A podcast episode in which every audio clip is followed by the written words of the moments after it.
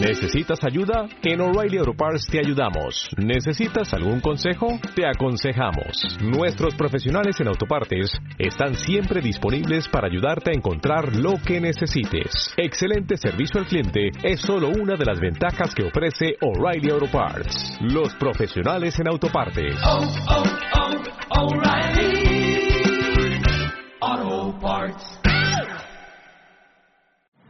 Bueno, pues nos da muchísimo gusto estar en este antiguo ayuntamiento, en esta joya de la arquitectura colonial, sede del gobierno de la Ciudad de México.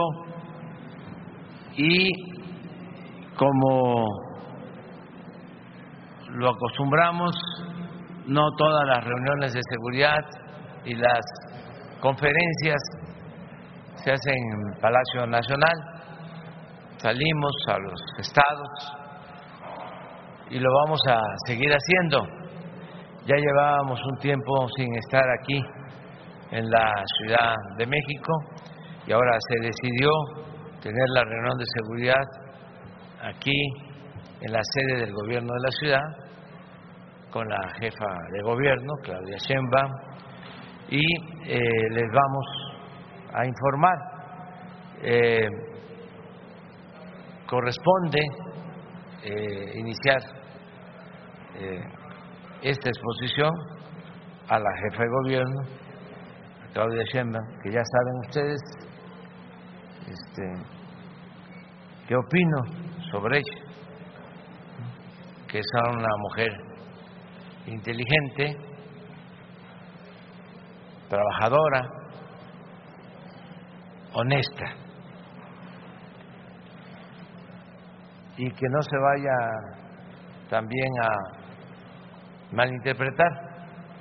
Ella es mi hermana y si están pensando en lo otro, tengo también otros dos hermanos,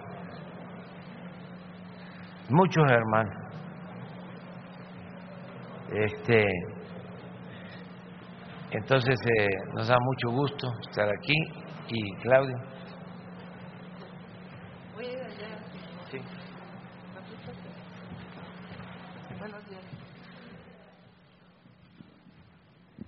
Buenos días a todos y a todas. Buenos días, presidente. Muchas gracias por su visita. Bienvenidos a todas y a todos. Esta que es la Casa del Pueblo de la Ciudad de México, que está abierta desde que entramos al gobierno para poder visitar el Museo de Cabildos y otros museos que tenemos aquí. Así que a quienes nos ven, bienvenidos.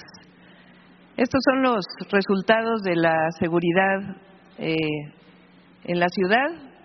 Estamos presentando el cierre del 2022. De los delitos de alto impacto de 2019 al 2022 tenemos una reducción del 46.5% y se pasó de 160.2 delitos diarios a 64.5. Estos son los resultados por alcaldía, pero por 100.000 habitantes. Si consideramos número de delitos de alto impacto por 100.000 habitantes para las 16 alcaldías, eh, tenemos Cuauhtémoc, Venustiano Carranza, Miguel Hidalgo, Benito Juárez, eh, y así hasta Coajimalpa. Normalmente Iztapalapa aparece en el primer lugar, pero ya por 100.000 habitantes, igual que Gustavo Amadero, pues tiene un porcentaje distinto en la ciudad. Adelante.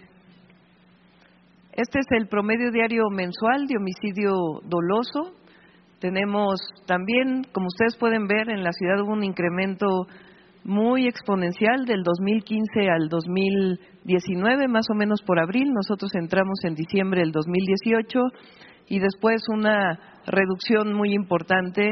En este momento estamos en 2.3 homicidios diario promedio. Adelante.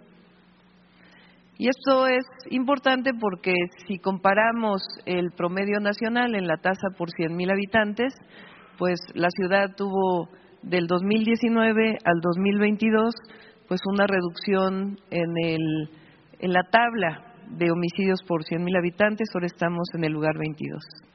Adelante. De igual manera, comparado con otras ciudades, principalmente de Estados Unidos y de nuestro país, eh, por ejemplo, con San Luis, Missouri, todos son por 100.000 habitantes, con Baltimore, con Nueva Orleans, que son las primeras tres, eh, San Juan, Puerto Rico, León, Guanajuato, Filadelfia, Washington, Chicago, Monterrey, Guadalajara. Este es donde estábamos en el 2019 y ahora donde estamos en el 2022, que incluso en la tasa por 100.000 habitantes estamos por debajo de la ciudad de Los Ángeles. Adelante. Promedio diario de robo de vehículos sin violencia, estamos en 12.1 promedio diario, adelante. Y con violencia en 3.9 promedio diario y pueden ver pues la reducción constante. Adelante. Y robo a conductor pasajero de vehículo, que también es un delito que afecta mucho a la población. Estamos en 2.9, pasamos de 9.6 a 2.9. Adelante. Y en robo a negocio con violencia también de 17.8 a 5.3 promedio diario, una reducción del 61%. Adelante. Este también es importante porque esta es qué tanto la población se siente segura. Esta es eh, de acuerdo al INEGI, eh, la fuente de la encuesta eh, de percepción ENSU, y en primer trimestre de 2018 solamente el 7.7% de la población se sentía segura en la ciudad. Y en el cuarto trimestre del 2022, el 40.5% de los habitantes de la ciudad se sienten seguros. Adelante. Hemos desarrollado una estrategia de cuatro ejes muy rápidamente. Adelante. Este, pues coincidimos con la política del Gobierno de México, del presidente, que lo más importante es atender a las causas. Y aquí podemos ver lo que se invierte desde el Gobierno de México en la ciudad, en los programas sociales, que hoy la mayoría son derechos en la Constitución. 35.183 millones de pesos invirtió el Gobierno de México en pensión para adultos mayores, 1.2 millones, 1.1 millón 263 mil. Somos la entidad que más adultos mayores tiene en el programa. Las becas Benito Juárez, Jóvenes Construyendo el Futuro eh, y la beca universal para preparatoria. Y nosotros en la ciudad damos una beca universal a niños y niñas que van a escuela pública y el programa La Escuela es Nuestra, que lo damos desde la ciudad a todas las escuelas públicas, conjuntamente cerca de una inversión de 50 mil millones de pesos en programas sociales en el 2022. Adelante. De igual forma, además de las universidades Benito Juárez del presidente, nosotros hemos hecho dos universidades el Instituto de Educación Superior Rosario Castellanos, la Universidad de la Salud, que conjuntamente tienen casi 40 mil estudiantes, seis preparatorias más y diversos programas de atención a polígonos en donde hay mayores delitos y atendemos a los jóvenes y a las familias. Y este programa que es Si al desarme, Si a la paz, que inició la secretaria Rosa Isela cuando estaba en la ciudad, que cambiamos armas por dinero. Adelante. Eh, que de hecho es un programa que inició el presidente cuando fue jefe de gobierno. Este es un programa de iluminación que llamamos Senderos para Mujeres Libres y Seguras. Ya son 710 kilómetros iluminados en la ciudad con inversión de 1.100 millones. Adelante. Hemos recuperado y creado 16 parques nuevos, que también es fundamental para la integración familiar y la disminución de los delitos en la atención a las causas, el Parque Ecológico de Xochimilco, Gran Canal, etcétera. Y a la policía de la ciudad, pues hemos hecho un esfuerzo por profesionalizarla. Quizá lo más importante es el incremento salarial de la policía en 45%. Este año vamos a dar 9% más y todos los programas de carrera policial, profesionalización y combate a la corrupción. 302 elementos de la Secretaría han sido detenidos en flagrancia por estar vinculados con el crimen. Adelante. Y el trabajo de coordinación con la Fiscalía han sido eh, desarticuladas 228 células delictivas. Adelante. Y esto es importante, lo recupero de la Fiscalía General, aunque por supuesto es autónoma. Han hecho un gran trabajo, pasaron de una eficiencia de 44.7 a 59.3. Adelante. En, aun cuando disminuyó la incidencia, el aumento en la vinculación al proceso ha sido mayor. Adelante. Y también en las muertes violentas eh, contra las mujeres eh, ha disminuido en 26% y ha aumentado en 194% la detención en feminicidios. Adelante. Las cámaras, pasamos de 15.000 cámaras a 72.208 cámaras. Adelante. Y aquí tenemos eh, gabinetes de seguridad que dejó el presidente desde que fue jefe de gobierno y lo recuperamos. No solamente un gabinete diario, sino 16 gabinetes por alcaldía y 70 gabinetes de, en las coordinaciones territoriales. Y finalmente la coordinación con el Gobierno de México y la Guardia Nacional no solamente nos ayuda en la vigilancia, en coordinación con la policía, sino en mucha labor social. Está en ferias del bienestar que tenemos en la ciudad, apoyo para vigilancia en transporte público y algunas otras acciones. Eso sería, presidente. Muchas gracias.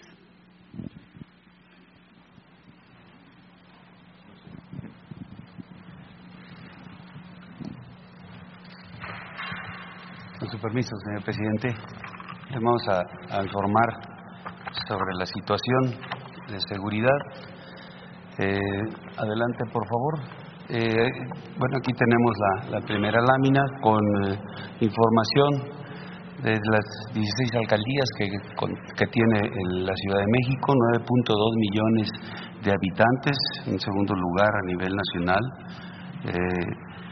y donde tres de las alcaldías eh, pues eh, tienen o reúnen el 40% de toda esta población, de 3.7 millones de personas. En Iztapalapa está el 1.8 1.8 eh, millones, en Gustavo Madero 1.2 millones y en Álvaro Obregón 0.7 millones de personas. Son las, tres alcaldías más pobladas. adelante. Eh, tenemos que en lo que es eh, la asistencia de la jefa de gobierno a las reuniones de coordinación estatal para la construcción de la paz y seguridad este, se han llevado eh, del 19 de enero al 19 de, enero del 22 al, al 19 de enero del 23 234 sesiones en ese periodo es un año. En todas ellas ha estado presente la jefa de gobierno pues, dirigiendo las acciones, coordinando las acciones que se llevan en el ámbito de la seguridad para beneficio de los ciudadanos que habitan esta Ciudad de México. Eh, en cuanto a los delitos que se presentan, aquí podemos ver la trata de personas, eh, esta es eh, información, ahí pueden ustedes ver la, en la gráfica el acumulado anual, es de lo que, lo que se ha hecho de trabajo. Esto representa una, una coordinación eh, estrecha entre, entre la parte federal y la parte de la Ciudad de México, todas las autoridades trabajando en beneficio de la sociedad, esfuerzos coordinados importantes que han hecho que la tendencia de los delitos vaya hacia la baja. Aquí presentamos la información que tenemos de conformidad al Secretariado Ejecutivo, que es hasta noviembre. Y en noviembre eh, se presentaron 10 eh, delitos de esta naturaleza eh, y en el acumulado anual llevan una tendencia hacia la baja. En el robo de transportes hubo 524 delitos en noviembre, también la tendencia es ah, hacia la baja. Aquí como mencionaba, se ve el trabajo que se ha hecho eh, en, esta ciudad en el ámbito de la seguridad. En el secuestro solamente dos eh, en noviembre y aquí también se ven los números como este, han ido reduciéndose sustancialmente eh, este delito. El robo de vehículos 363 en noviembre y de igual manera es la tendencia hacia la baja de, conformidad a esta, esta, este, acumulado anual. en la extorsión, eh, tiene 25 oh, delitos registrados en noviembre, también su tendencia es hacia la baja. En robo a casa habitación, 310 eh, delitos en noviembre, también la tendencia de igual manera, eh, este, reduciéndose hacia la, hacia la baja. En homicidios dolosos, 75 homicidios en noviembre. Tiene el 22 lugar a nivel nacional. Aquí vemos también cómo la, la- la tendencia va yendo hacia la baja, los resultados que se han eh, tenido en base a esa coordinación que se tiene con todas las instancias de seguridad aquí en la Ciudad de México, pues ha dado eh, buenos resultados.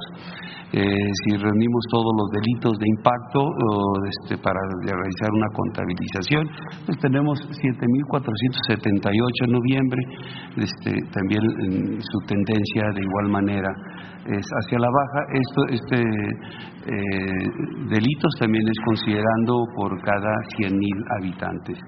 Y adelante en la siguiente lámina es eh, homicidios dolosos eh, por entidad federativa en todo lo que va de la administración.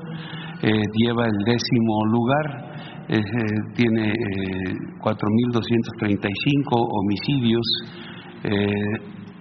la media es 3.536 y por cada 100.000 habitantes, estos homicidios dolosos en toda la administración, tiene el 22 lugar, como cité hace un momento, tiene 46 homicidios por cada 100.000 habitantes, cuando la media nacional es 98.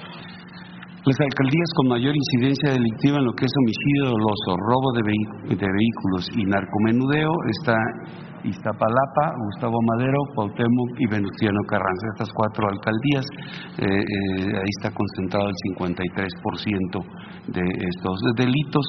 Pero lo que es Iztapalapa y Gustavo Madero son eh, de las dos de las tres alcaldías que tienen mayor número de, de personal de personas, perdón. Y ahorita vamos a ver cómo ahí están concentrados los esfuerzos de, de- de seguridad a través de la presencia de las fuerzas de seguridad pública. Adelante. Aquí tenemos los efectivos. La policía preventiva tiene un efectivo de 27.118 elementos y de ellos 24.677 son operativos. Eh, la policía bancaria e industrial 18.161, de los cuales 17.567 son operativos. Eh, la auxiliar y otras policías 38.362 y 35.480 son operativos, para hacer un total operativo de 77.724 elementos de seguridad pública y que eh, eh, esta cantidad, considerando los números que maneja eh, o los estándares que maneja la ONU, tiene un su- superávit la ciudad de 224% en su cantidad de efectivos. Y aquí lo que mencionaba, las alcaldías con mayor presencia eh, policial está la Cuauhtémoc, Gustavo Amadero, Iztapalapa, Miguel Hidalgo y Venustiano Carranza. Y aquí también mencionar que la ciudad es eh, eh, la, la que mayor o que tiene el mayor sistema de cámaras instaladas y funcionando a través de sus C5. Tiene 72.208 cámaras integradas a este sistema del C5 para vigilar lo que sucede en la ciudad y garantizar la seguridad de la ciudadanía.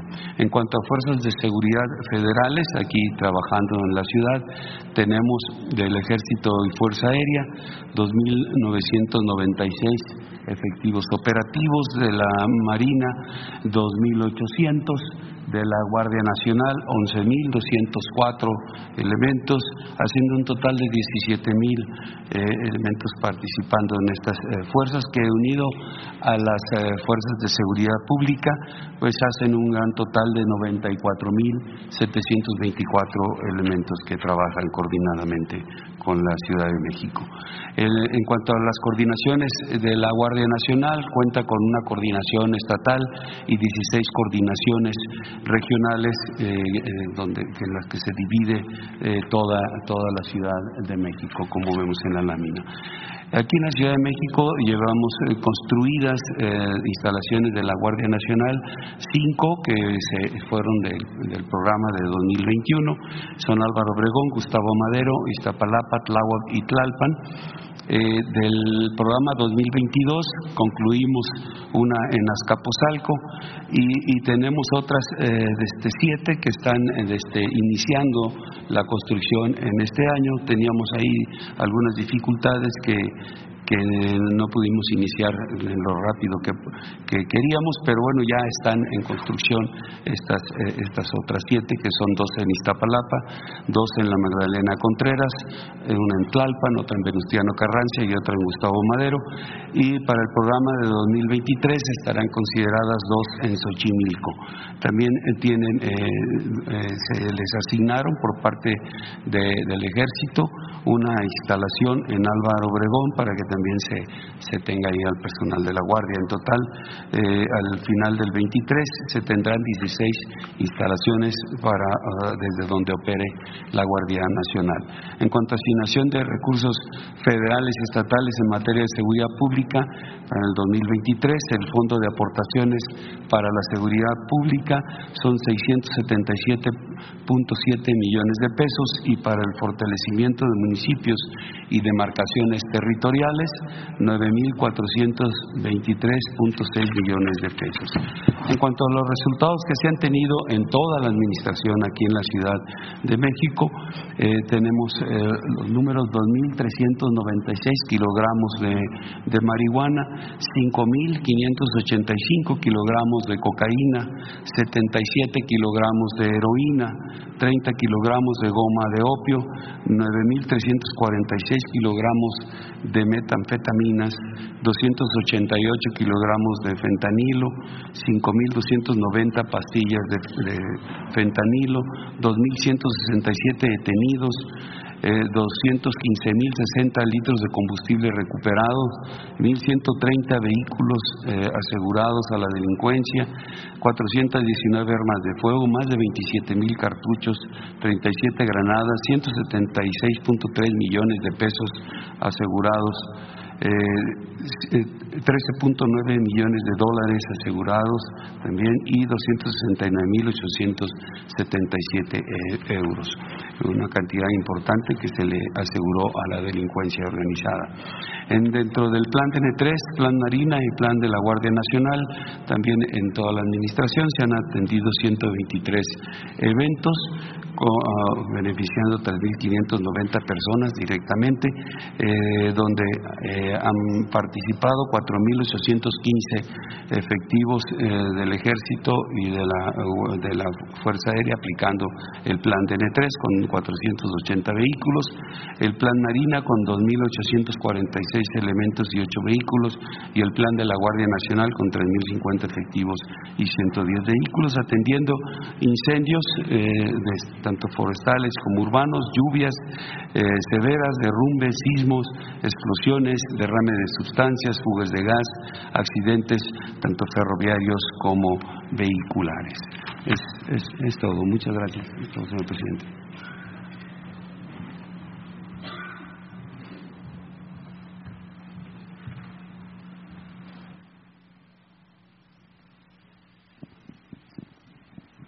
Muy buenos días, eh, señor presidente, con su permiso. Muy buenos días a todas y a todos. Me voy a permitir informar sobre el- la política de cero impunidad implementada por el Gobierno de México. Adelante, esto en el periodo del 22 de diciembre al 18 de enero. Tenemos las instancias que participan tanto de nivel federal, que son principalmente las instancias que integran el Gabinete de Seguridad por parte de los estados, tanto las fiscalías como las secretarías de Seguridad Pública. Adelante. Eh, En el periodo que se informa tenemos un total de 32.225 detenidos eh, registrados, de ellos presentados ante el Ministerio Público 31.816. Adelante. Eh, tenemos en este periodo dos casos de extradición. Un mexicano, Alberto R., el considerado integrante del cártel Sinaloa, fue extraditado por la Fiscalía General de la República el pasado primero de enero al gobierno de Estados Unidos. Él era requerido en la Corte Federal del Distrito Sur de California, donde enfrentará cargos por asociación delictuosa contra la salud y lavado de dinero. Eh, un ciudadano canadiense, alias R, él fue entregado al gobierno del, del Canadá el 9 de enero del 2023 era requerido por la Corte Superior de Justicia de la provincia de Ontario acusado del delito de asociación con otras personas para introducir droga de, a Canadá desde los Estados Unidos. Ya había sido detenido en 2015, obtuvo libertad condicional, huyó a, a México, donde fue detenido aquí en esta ciudad en 2017. Adelante. Un caso de detenido por feminicidio, eh, Daniel N., él eh, fue detenido en, Hermosillo, Sonora, y contaba con orden de aprehensión precisamente por el feminicidio de Arit Alejandra N., quien, fue quien desapareció el 24 de junio del 2022 y posteriormente fue localizada sin vida y calcinada en la colonia Zaguaro de Hermosillo. Además contaba con otras órdenes de aprehensión, principalmente por homicidio. Adelante.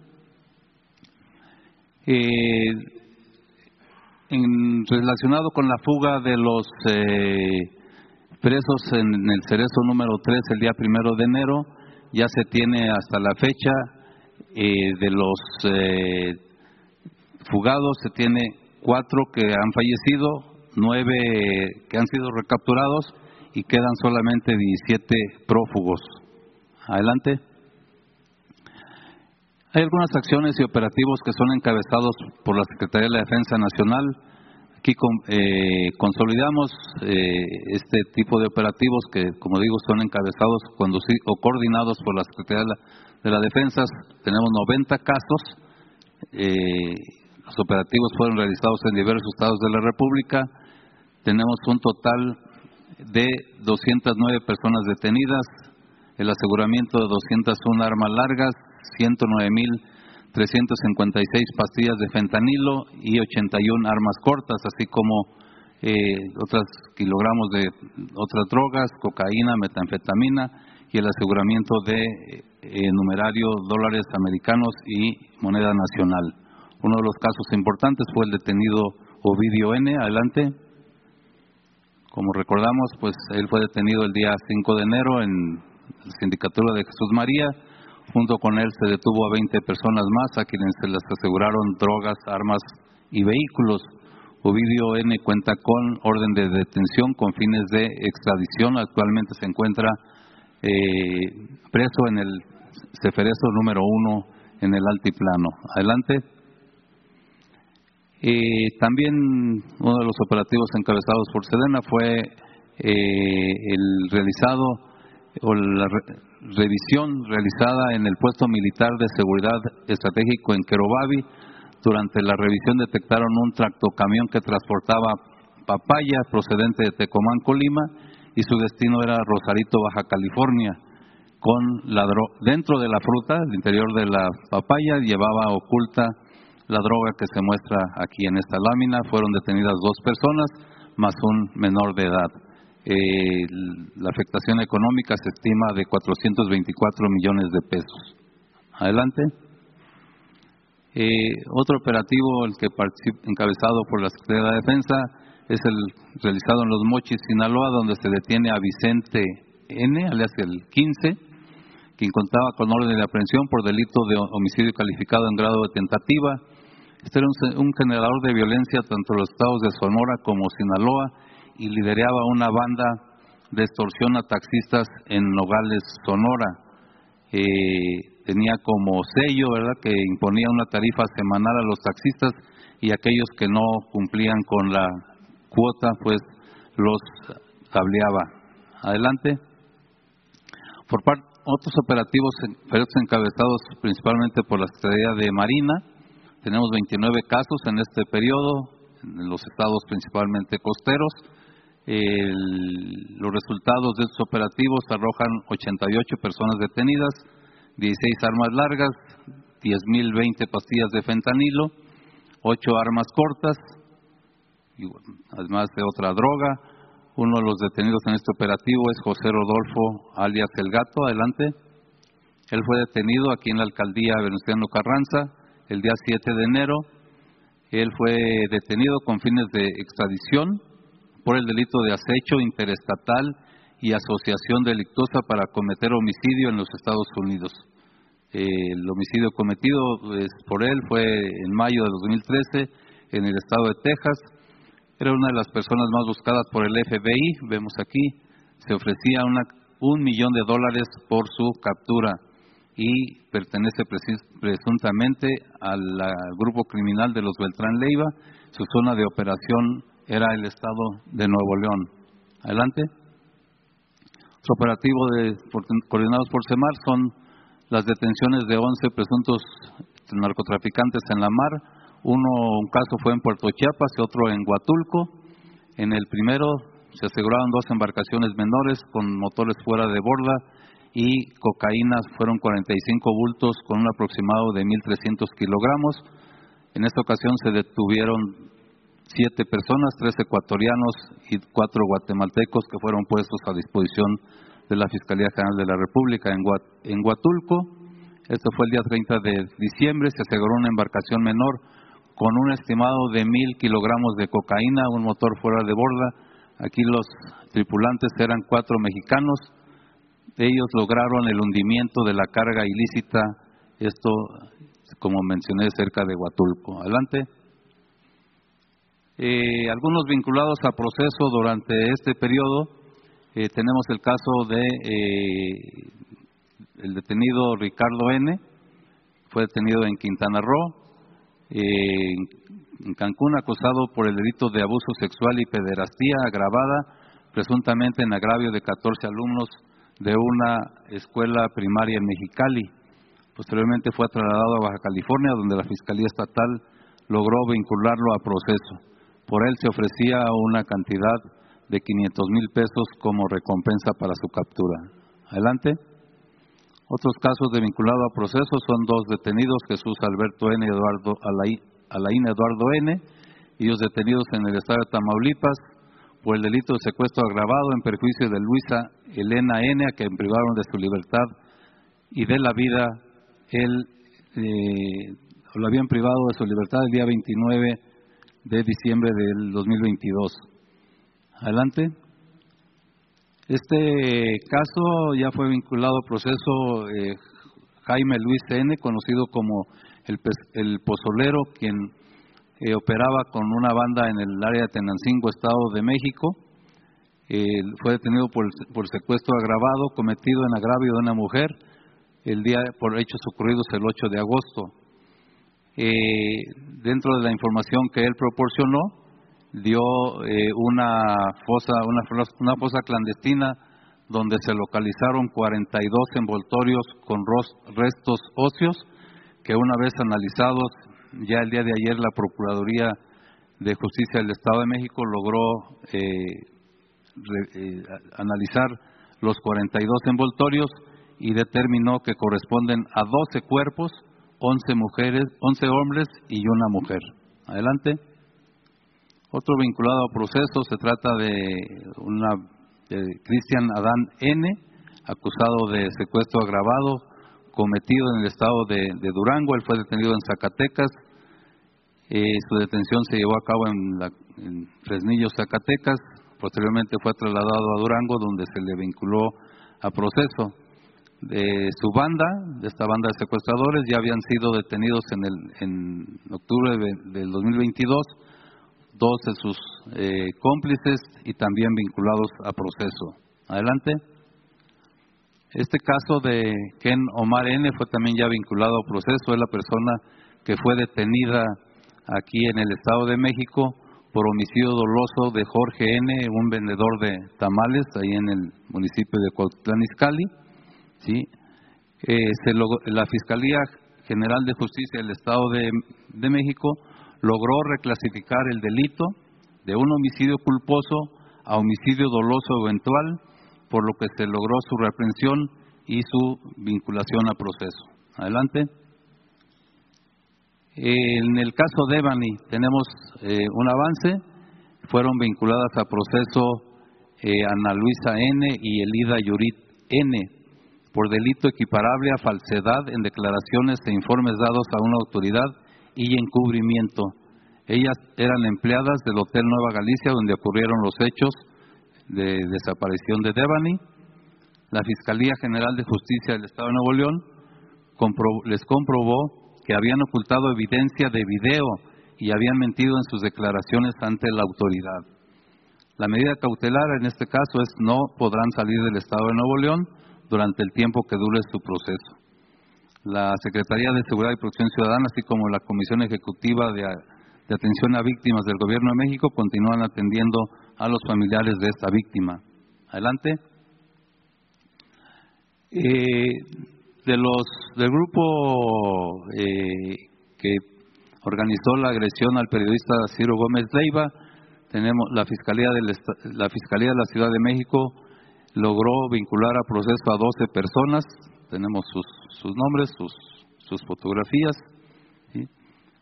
la mayoría eh, son originarios de la Ciudad de México, el mayor es de 65 61 años, el menor de, de 23.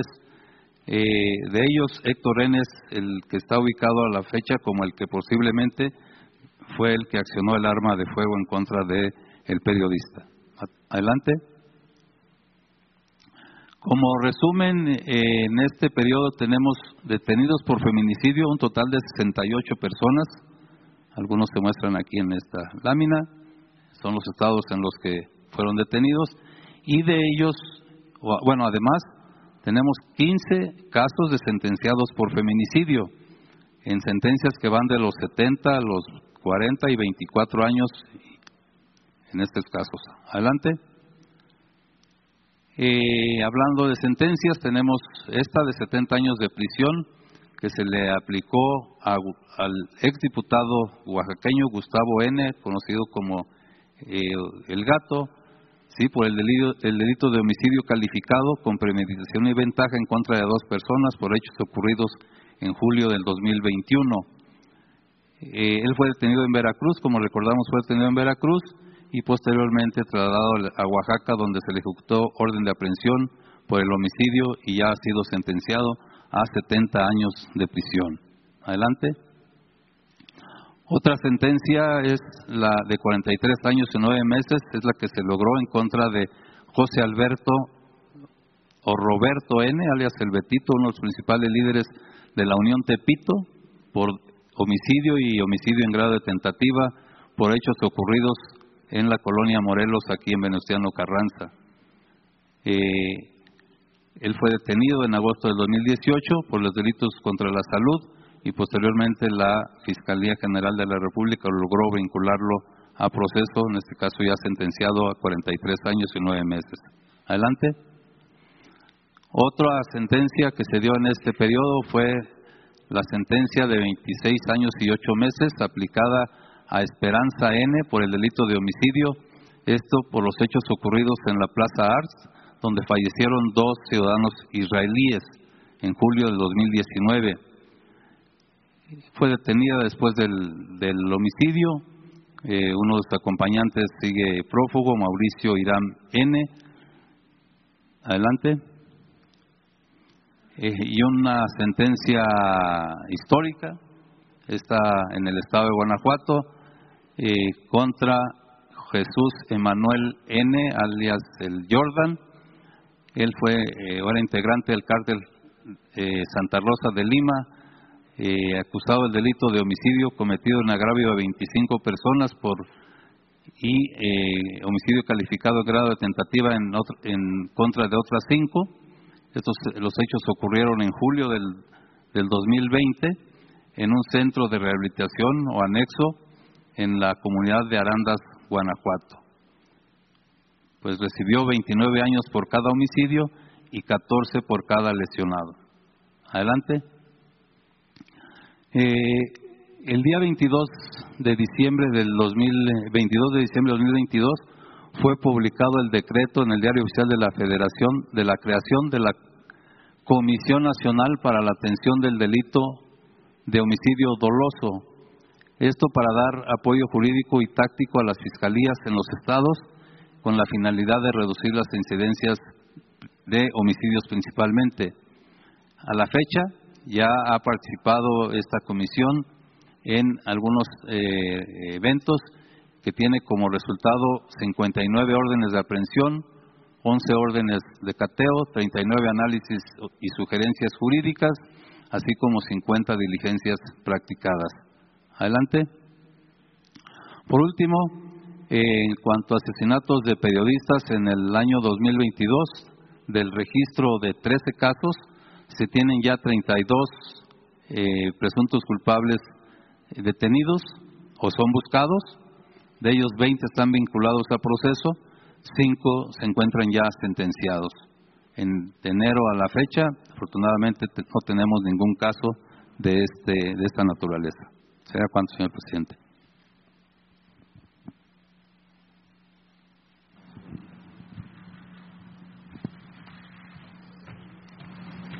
Bueno, pues vamos a abrir para preguntas. Vamos, si les parece. Eh, hay quienes cubren eh, la ciudad, ¿verdad? Este, no vinieron. Este, ustedes dos, tres, cuatro, cinco, seis, siete, ocho. Bueno, ahí vamos. Este, antes, nada más decir que estoy muy contento porque entró a la final de la Liga del Pacífico de béisbol este Guasave va contra Mochis. Y ese equipo pues está muy vinculado eh, a nosotros. Porque hace como 10, 12 años, más, no tengo el dato exacto, eh, dejaron a Guasave, que es un municipio de Sinaloa, con gente muy trabajadora, los dejaron sin equipo de béisbol de la Liga del Pacífico. Vendieron la franquicia. Eh, a otro estado. Entonces, eh, como tardamos nosotros en esta lucha, cada vez que iba a Guasave, que dicho sea de paso, desde el principio eran los que más apoyaban nuestro movimiento en todo Sinaloa. Y cada vez que iba me decían, si ganamos eh, algún día, eh, lo único que le pedimos es que tengamos de nuevo un equipo en eh, la Liga del Pacífico, un equipo de béisbol que regresen los algodoneros de WhatsApp. Y bueno, pues ganábamos, pero como me dijo un campesino de Michoacán, ganaste, pero no saliste. Y entonces pues no se podía cumplir. Pero ahora que se ganó, eh, en el 18 cumplimos. Y se logró que se constituyera de nuevo el equipo, nos ayudaron a Alfredo Harp, Francisco González, que tiene también una franquicia de los sultanes de Monterrey, porque se necesitaban dos equipos, pareja, quedan seis creo, y no podía haber un siete, tenía que necesitaba otro, y Francisco González aceptó que Sultanes, que juega en la eh, liga de verano, eh, también jugara en la del Pacífico. Y así entró Guasave. Y ahora este, eliminó a un gran equipo que son los Naranjeros de Hermosillo, que eran favoritos porque en toda la temporada iban arriba. Entonces, entró Guasave y va a enfrentar eh, la final con su vecino, que es eh, Mochis. Va a estar muy buena. Este, esta serie va a iniciar mañana y quiero pues enviar una felicitación a toda la gente de WhatsApp, también a toda la gente de Mochis, de Sinaloa, eh, porque va haber eh, este campeonato, esta serie final, y pues es un espectáculo, como todos los deportes, lo que acaba de pasar con el fútbol, el caso del béisbol, el básquetbol, todos los deportes. Y tenemos que además de eh, ver el deporte profesional, o el atletismo, el deporte de alto rendimiento, tenemos que ver la promoción, se está haciendo, se están creando muchísimos campos, unidades deportivas, cientos de unidades deportivas en todo el país. Campos de fútbol, canchas de básquetbol, campos de béisbol, eh, para tener como opción del deporte y eh, en lo personal pues hacer ejercicio, es muy bueno, ayuda, es medicina preventiva. Entonces, eh, mandar este mensaje a la gente de, de, Sinaloa, de Sinaloa y de Guasave en particular. Ahora sí, eh, empezamos sobre el tema de béisbol. Buenos días, señor presidente. Buenos días, señor presidente. Mi nombre es Norma Ramírez, del Corporativo Imagen del Golfo, que publica el Diario del Istmo y el periódico Imagen de Veracruz. Como usted sabe, señor presidente, el exsecretario de Seguridad, Genaro García Luna, durante el gobierno de Felipe Calderón, libra un juicio en Estados, en Estados Unidos, donde, entre otros cargos, enfrenta el de conspiración e introducción de cocaína a ese país. Para ello se les señala de filtrar información a los cárteles mexicanos y de acuerdos para combatir a grupos rivales, además de colocar funcionarios en puestos claves para brindar protección e impunidad a la delincuencia organizada. La versión en Estados Unidos es que la información que posee García Luna involucra a muchos exfuncionarios del Gobierno de México. Uno muy cercano a él, que ocupó diversos cargos en el área de seguridad nacional, es el ex gobernador de Veracruz, Miguel Ángel Yunes Linares, de quien se presume incluso que Estados Unidos le ha cancelado su visa.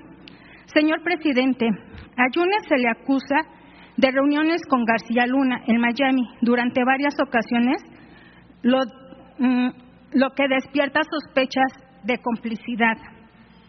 Además, un alfil de Yunes Enrique Pérez fue director del penal de Puente Grande cuando el Chapo Guzmán escapó por primera vez.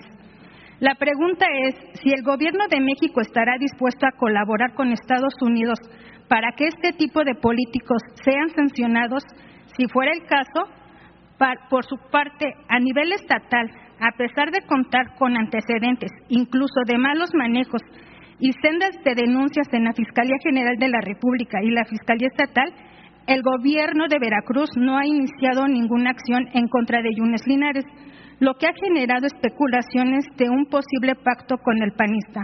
¿O cuáles cree que sean las razones de tanta impunidad, a pesar de los antecedentes que Yunes Linares tiene en su contra? Si no se le puede castigar en Estados Unidos, ¿se le podría castigar en México?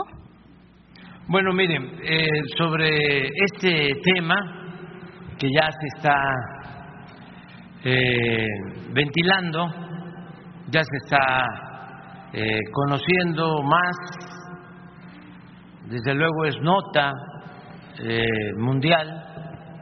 Aquí es donde se resistían los medios a informar,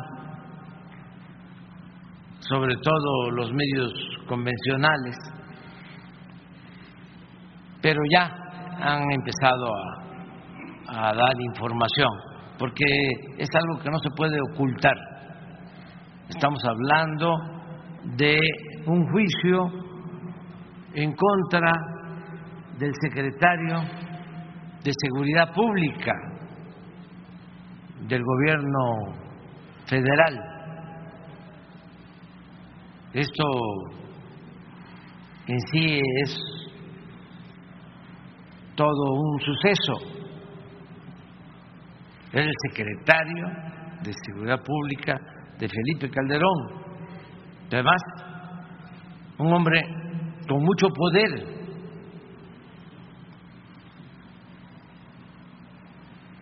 Y este lo detienen en Estados Unidos y lo acusan de vinculación con la delincuencia organizada y de acumular una enorme fortuna. Independientemente de la asociación delictuosa, si existió o no existió, si hubo esa vinculación o no, eh, si están relacionados otros exservidores públicos, exfuncionarios públicos, medios de comunicación, pues nada más habría que ver si es cierto que tiene tanto dinero. Porque como un servidor público, por mucho que ganaban de sueldo, que iba a llegar a tener para, como se está eh, difundiendo, que hay que probarlo, residencias en Estados Unidos, yates, la obtención de contratos millonarios en dólares. Entonces sí es un tema de interés público y regresamos a lo mismo. Reitero que lo más importante es que estos casos se conozcan, se den a conocer, que no se oculten para que no se repitan. Son enseñanzas, porque antes saqueaban, robaban, eh, hacían lo que querían y ni siquiera perdían su respetabilidad, hasta se les aplaudía. Y si queremos que nuestro país siga avanzando por el camino, por la senda de la prosperidad y de la justicia, necesitamos cortar de tajo con la corrupción. Entonces, sí es un tema de interés público y va a iniciar ya el juicio el lunes. No va a tardar mucho, tengo entendido que son ocho semanas. Entonces, no nos adelantemos. Pero es que no podemos hacer juicios a priori si se va a llevar a cabo un juicio, desde luego es en Estados Unidos, eh, se tiene que analizar el contenido de las pruebas, los que van a participar de testigos, tengo entendido que son muchos,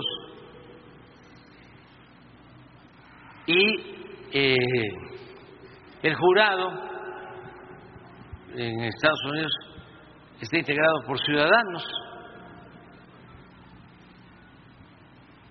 Entonces, a partir de lunes, que se esté informando, porque sí hay manera de saber cómo se va a llevar a cabo este proceso y que todos estemos informados. Yo cada vez que pueda les voy a estar aquí informando a ustedes, pero fundamentalmente a la gente, porque ustedes es de su oficio, ese es su trabajo, que les voy a informar. Ustedes son los que me informan a mí. Este, pero sí a, a la gente que todos eh, conozcamos sobre estos casos y esperemos a ver eh, qué va a resultar de las acusaciones. Este, ¿Pero qué pasará con el exgobernador de Veracruz? Miguel pues vamos a ver si eh, está involucrado o no. Pero no solo con el gobernador de Veracruz, yo planteé abiertamente lo de el expresidente Felipe Calderón y manejé tres hipótesis y las sostengo. Una es que este, García Luna sea inocente,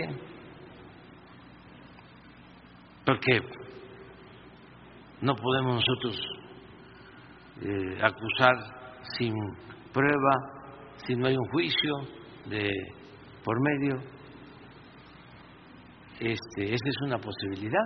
Entonces, ¿qué tiene que ver Felipe Calderón? Pues nada. O sea, La única cosa sería este, eh, el mal procedimiento, ¿no? De parte de las autoridades de Estados Unidos de tener detenida a una persona tres años y estar informando de acopio de pruebas sería como el parto de los montes. Sería como parir un ratón. Pero existe esa posibilidad. La segunda pues es que sí está involucrado y que Calderón pues no tenía conocimiento. No lo descartemos. Este son hipótesis. Y la tercera es que sí está involucrado, eh, que sí cometió ilícitos García Luna y tenía información, sabía Calderón o lo toleró, pero que sí tenía información. Entonces, no es nada más Yunes, esto, esto tiene que ver con un asunto mayor, que también va a salir eh, a relucir la vinculación con las agencias extranjeras,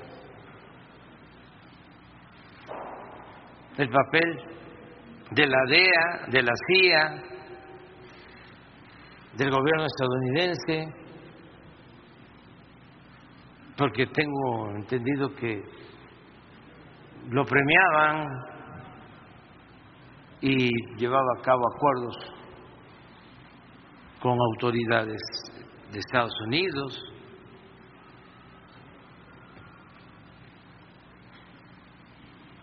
que se hace con todas las autoridades, pues sí, de manera institucional. Pero entonces, sus agencias de inteligencia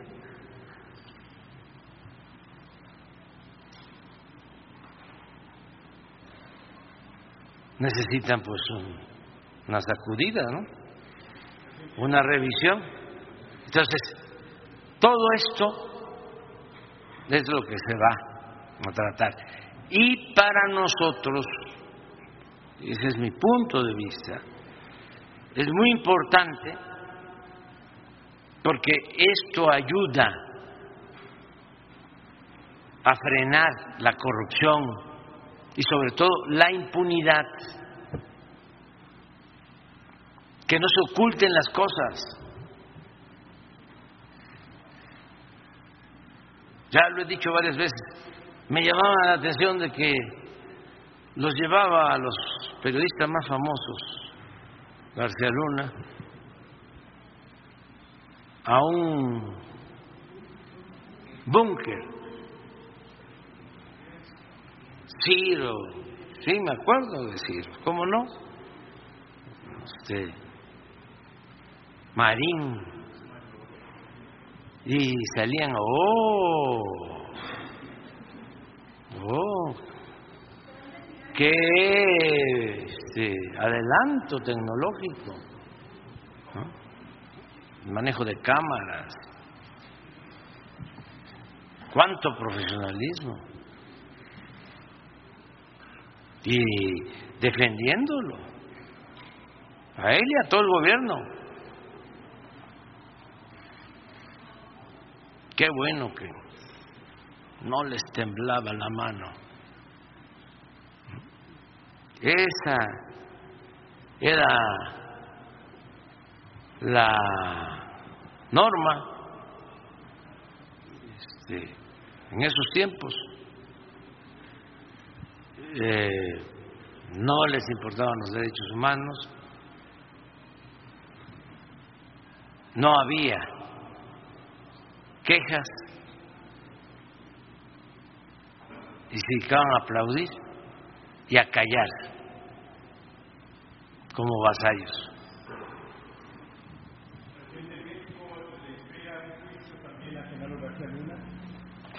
Hay que esperarnos, no nos adelantemos.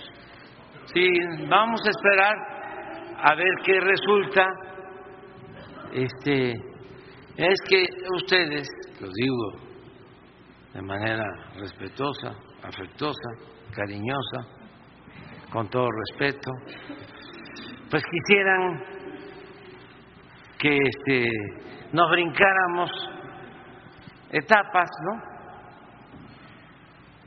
Que yo me metiera este, a otros temas, incluso relacionados con García Luna. Pero si tenemos el juicio, si es como pago por evento, o sea, este, y todavía quieren, yo qué les puedo decir, o sea, eh, siente, siéntense, no va a faltar. Un, sillón, un butaque, no va a faltar este, quien transmita lo que está pasando en el juicio. Y no se van a aburrir, se los aseguro. Este, bueno, este, En otro tema, señor presidente, en Coatzacoalcos del 1975 fueron expropiados 887 hectáreas del ejido Palma Sola Playón Sur a 70 ejidatarios con una promesa de pago de 48 millones 773 mil pesos, además de otorgarle el 20% por las ganancias que nunca cumplieron. Las tierras expropiadas fueron para Coret, ampliará el fondo legal de la ciudad de Coatzacoalcos. A 48 años el gobierno federal nunca concluyó con el pago a los ejidatarios, hoy reducido a 31 de los 70 ejidatarios que cedieron sus tierras. Cuando reclamaban la indemnización, la respuesta que siempre recibieron es que ya los habían finiquitado. Otra de las promesas que les hicieron es que Coré destinaría 7 millones de pesos al entonces Instituto Nacional de Desarrollo a la Vivienda para que les construyera sus casas, pero tampoco cumplieron. Hoy el grupo de ejidatarios le piden su intervención, señor presidente, ordene se revise el caso y la expropiación de sus tierras y se haga justicia. Sí, vamos a atenderlo. Este, si nos da los datos con Jesús para pedirle a Román Meyer que los atienda. ¿Qué está sucediendo también en el país? Este, pues han habido muchas injusticias, hay muchos damnificados de la política neoliberal que se impuso. Imagínense, despidos en Mexicana, despidos en la compañía de luz y fuerza del centro, eh, despidos de tierras, de ejidatarios, porque decidieron acabar con el ejido. La última iniciativa de Calderón, nada más que afortunadamente no pasó, porque este, protestamos, era que desapareciera el ejido, que eh, la parcela, eh, si fallecía el dueño, el ejidatario, en automático pasara a formar parte de la propiedad privada y que ya el heredero eh, pudiera venderla libremente, acabar con el ejido. Todo esto por una cuestión ideológica en contra de la política del reparto agrario y también porque, por ejemplo, en el caso de Fox, este, cuando el reparto agrario, pues eh, sus familiares fueron afectados, entonces les expropiaron tierras porque había una política en contra del latifundio, de las grandes extensiones de tierras en, cuantas, en unas cuantas manos. Entonces, esa política agraria surgida de la revolución, bueno, por la que participó Zapata con los campesinos para garantizar el derecho a las tierras, esa fue muy combatida,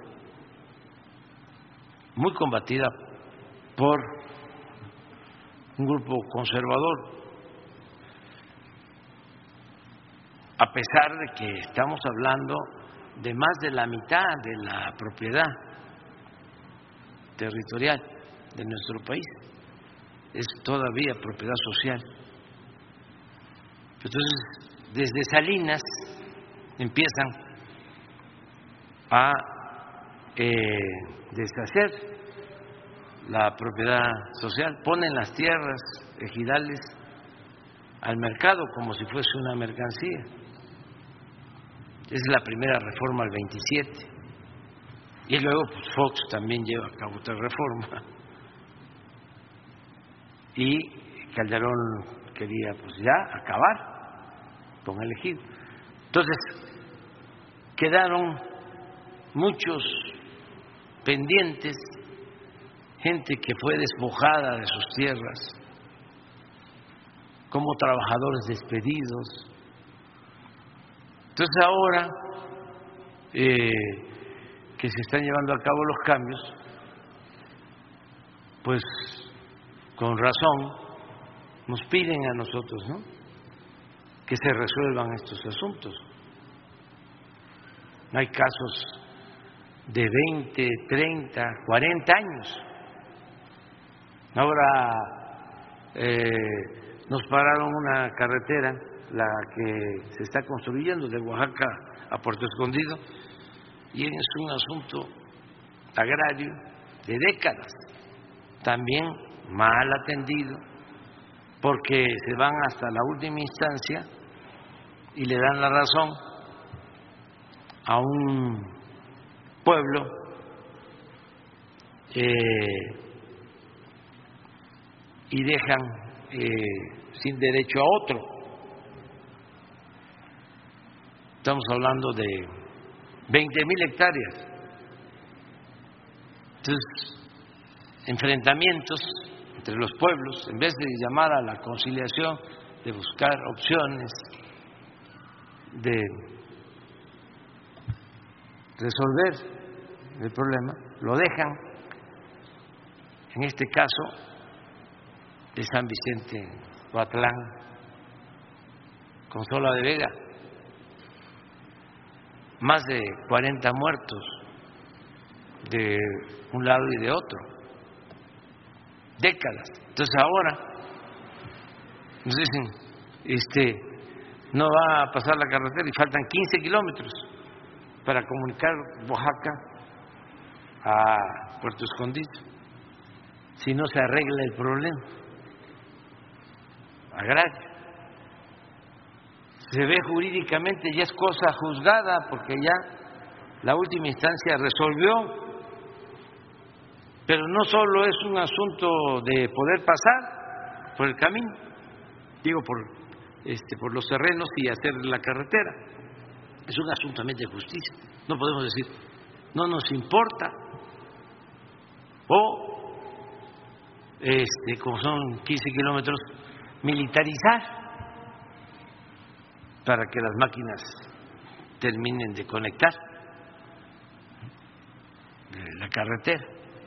Pues no, nada por la fuerza, todo por la razón, el derecho.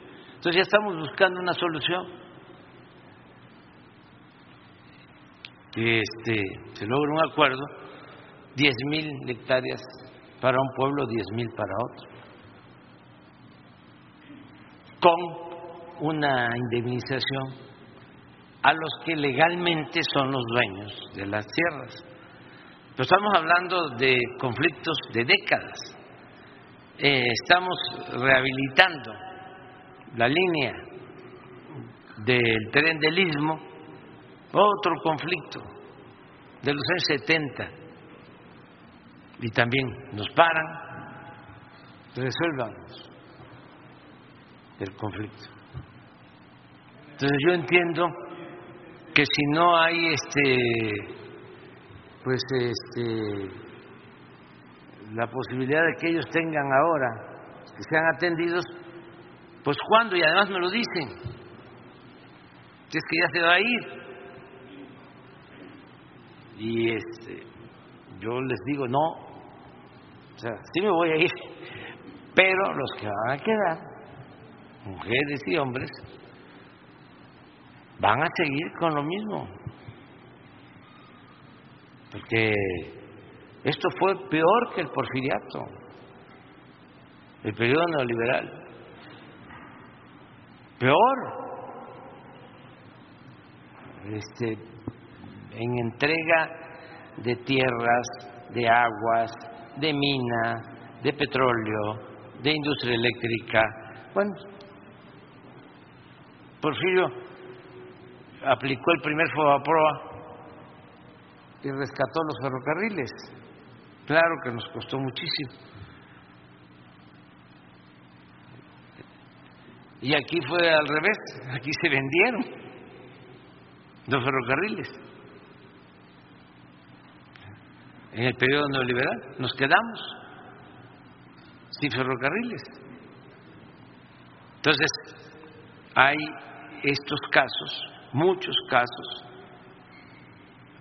Tenemos pendiente el de Krill, allá en Chihuahua y otros, muchos. Entonces los estamos atendiendo poco a poco, también de acuerdo a nuestras posibilidades. Y que la gente eh, agraviada, afectada, que está exigiendo justicia, que también piense que se están llevando a cabo los cambios para que eh, se atiendan todas estas demandas, que aunque a mí me falten un año, ocho meses, veinte meses, eh, va a continuar la transformación. Por ejemplo, ferrocarrileros, ¿sí? es igual, sí, igual. Tenemos una lista y vamos a ir eh, resolviendo. Ok, señor presidente. Existen, existe una problemática eh, que afecta a la industria de autotransportes de carga federal. Las consecuencias y irregularidades de grúas y corralones que tienen como objetivo atender los incidentes del transporte de carga fomentan la corrupción en todas las corporaciones que debieran estar al servicio de los usuarios y ciudadanos. En general, las elevadas y verdaderamente abusivas tarifas que aplican tienen como resultado que en la mayoría de los casos no se levanten las carpetas de averiguación correspondientes porque resulta más conveniente arreglarse con el policía, con el oficial en sitio, que levantar la averiguación. ¿Existe alguna estrategia o plan serio para erradicar esta práctica que daña a uno de los sectores más importantes de la economía? Sí, este, corresponde a los estados eh, todo lo relacionado con el tránsito en las entidades federativas y en lo que tiene que ver con las carreteras federales se está llevando a cabo eh, una renovación de la antigua policía de caminos. Eh, ahora esta policía pertenece a la Guardia Nacional y sí se están llevando a cabo cambios importantes. Eh, no sé si el general podría explicarnos sobre eh, la vigilancia en las carreteras federales este, y la situación de coordinación con empresarios. También, todo, todo, todo. Sí, eh, Y también, si puede explicar, aunque le corresponde a Claudia, este, lo de la Guardia Nacional en el metro. también. sí, señor. Eh, sí, de- de- eh, la Guardia Nacional empezó a capacitar eh, personal para poder hacer el relevo de toda la fuerza que se tenía en las, eh, en las carreteras, todo lo que se tenía desplegado en el país, que era una responsabilidad de la Policía Federal. Cuando pasa esta parte de la Policía Federal, la Guardia siguen eh, eh, esta, esta unidad cubriendo toda esa responsabilidad. Pero seguimos teniendo eh, pues quejas, información de que no, pues no seguía las mismas prácticas eh, en las carreteras sobre la actuación de ese personal y de ahí que con la instrucción del presidente y aprobación de, del proyecto empezamos a preparar eh, personal para hacer este, este relevo. Eh, ya eh, tenemos cubierto eh, el territorio nacional con, con este personal y se está constantemente capacitando. No es una tarea ah, sencilla porque además de, conocer procedimientos policiales, también deben de tener pues, facilidades o habilidades en la conducción de, vehículos. Entonces se está, está, se está teniendo esta este, capaci- capacitación constante. También cambiamos el procedimiento de actuación en ellos. Hay lugares donde se tiene una presencia importante de la delincuencia organizada y entonces en esas partes no se opera como normalmente lo hacía esa unidad, es decir, una patrulla o dos cuando más. En esas áreas eh, se maneja eh, dos, dos eh, vehículos patrulla más el apoyo de personal de la guardia en, ot- en las, en las camionetas donde operan normalmente en campo. Entonces es, una fuerza mm, más grande, una fuerza que le da seguridad a la eh, a, las, personas que están en esos eh, vehículos y que pueden hacer eh, a lo mejor en algún momento persecución de algún de algún eh, vehículo que no se quiso detener o alguna situación lleva a la otra fuerza para reforzar y evitar que tengamos este, pues, agresiones por parte de la delincuencia al ver a una patrulla con dos elementos únicamente. Entonces se analizó cuáles eran los lugares donde teníamos que eh, establecer este tipo de, eh, forma de operar y en los lugares donde, donde la situación es más eh, tranquila, pues ahí se, realiza el mismo procedimiento a base de vehículos patrulla. Todo este personal que está desplegado en las carreteras anteriormente no, no, no había alguien responsable de todo, sino dependían de manera central.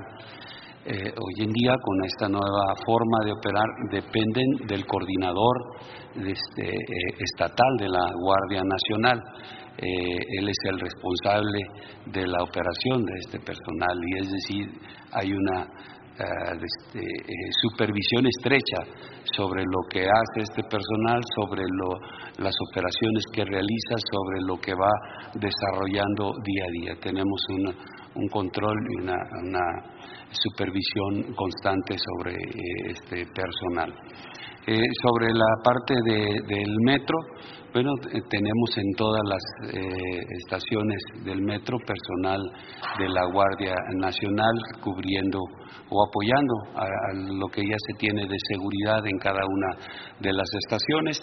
También aquí se hizo un, un análisis de- pues eh, de cuánto personal requería cada una de las estaciones. Tenemos, ustedes saben, tenemos estaciones este, pequeñas y otras eh, que son de mucha actividad muy grandes y, con mucha afluencia de, ciudadanos. Entonces, en base a ese análisis se fue distribuyendo ah, a, la, a la gente de la Guardia Nacional y se desplegaron casi 6.000 elementos en todas las, estaciones.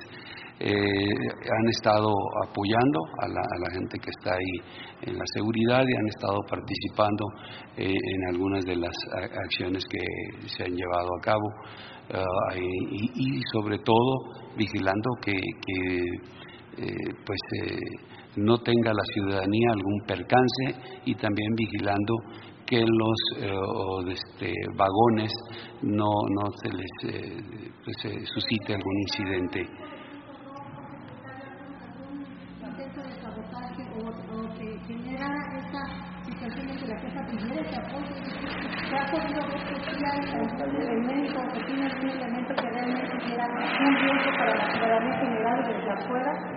lo que se detectó, y ese fue el origen precisamente de la coordinación con el gobierno de la ciudad, es que hubo muchos eh, eventos desde que, eh, se fueron presentando en las diferentes eh, estaciones, eh, eventos que no eran normal que se, que se desarrollaran, eventos que salían de la parte normal de operación de, de estos, este, de- del, del metro, ¿no? No, no, no eran eh, cosas que por el mantenimiento, por la falta de mantenimiento se tenían que presentar. Hace unos días eh, se, mostró unos eh, videos donde se veía algunos pernos que eh, no había manera de, que se pudieran pues desprender si no era con la mano de- del hombre ahí realizando alguna actividad. Eh, entonces, eh, ese fue el motivo por el cual la, jefa de gobierno estableció coordinación con el gabinete de seguridad y, este, solicitó el apoyo y el señor presidente nos dio la instrucción de, coordinarnos, analizar y determinar eh, cómo podíamos proporcionar este apoyo. Y, y, esa es la manera que lo estamos haciendo con la presencia de, de, de la gente ahí en, la, en las estaciones, también pues generando uh, alguna condición de seguridad para todos los, los que emplean. Y el señor presidente hace unos días también informaba de una encuesta que, que se hizo a los usuarios del propio metro, a la gente que, que pues, emplea esto para ir a, su trabajo, a, a laborar y, bueno, las personas que participaron en esta encuesta, pues eh, todos estaban de acuerdo, eh, casi el 80% de, este, estaban de acuerdo en que la Guardia Nacional tuviera esa presencia, generándoles estas condiciones de, de seguridad y apoyo a las eh, autoridades que se encargan directamente de la seguridad de, del metro.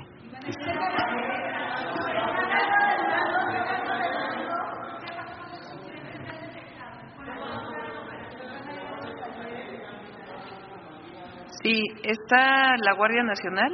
Eh, vale la pena que se eh, mencione que en el caso de los andenes de las estaciones están desarmados por la cantidad de gente que circula en el metro. Son cerca de tres y medio millones en este momento. Eh, están en todas las estaciones, en andenes. Ayudan también en la noche a los trabajadores del metro, a la policía también a hacer revisiones y también están afuera de los talleres, en camionetas, eh, se pusieron afuera de los talleres también para protección eh, de los propios trabajadores. En este periodo, desde que está la guardia, hubo eh, un incidente que ustedes conocen, hubo dos, pero particularmente uno que fue la separación de los vagones en el metro Polanco y después de esto pues no ha habido incidentes. Eh, también vale la pena decirles que la seguridad en el metro eh, ahora es mayor. Eh, teníamos cerca de cinco robos en el metro diarios, hoy estamos en dos robos en el metro diarios. Y hay mucho apoyo por parte de la Guardia. No, ya vamos a ir analizando. y por ahora, pues, están presentes, agradecemos mucho. Y el otro eh, tema importante que vale la pena comentarles, la Fiscalía pues sigue en las investigaciones, particularmente de dos eventos. Eh, esperamos que ya muy pronto nos den los resultados. Uno, eh, el accidente que ocurrió donde falleció una joven y hubo heridos. Y el otro es el de la separación de los vagones. Entonces se está investigando. Eso lo tiene que contestar la Fiscalía. Sí. En este momento solamente afuera. Ya se verá si se requiere más. ¿Y cuál es el mensaje para quienes más hoy protestando por medidas como esta? Bueno, que están ahí para proteger a la ciudadanía, para cuidar frente a los hechos ocurridos. Que hasta ahora pues hay una opinión muy favorable y que eh, están pues protegiendo y ayudando. Y como siempre en la ciudad pues hay libre manifestación, siempre el llamado a que sean manifestaciones pacíficas eh, y siempre vamos a estar muy, muy cerca de eh, las personas afectadas, eso vale la pena que lo, se los mencionemos, sobre todo del accidente de la primera semana de enero, hemos estado atendiendo incluso de manera personalizada, estuve incluso el día de ayer con la familia de la joven que falleció y todo el gobierno hay un servidor público por cada una de las personas que fueron lesionadas y se está atendiendo y apoyando. No, por lo pronto vamos a ir evaluando, vamos a ir evaluando. Muchas gracias. Eh, gracias. Miren, este, eh, es importante lo de la guardia, ¿no? Este, porque los conservadores, que son muy autoritarios, represores, hablábamos de que aplaudían la guerra que desató Calderón. Y los medios callaban como momias. Ahora hablan de militarización. Los que desataron la militarización. Pero además se les olvidó a los comunicadores famosos, a Ciro y a Loré de Mola, todos esos, de que había consigna de rematar a heridos en enfrentamientos, de que habían masacres, y es muy sencillo de exponer, de probar. Hay que ver nada más los índices de letalidad en los enfrentamientos. Están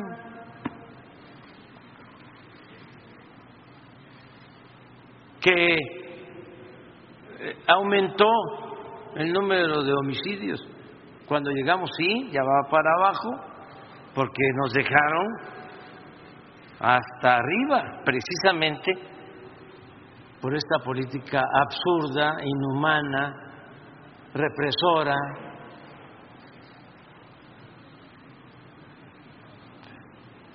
Pero esto vale la pena que se conozca.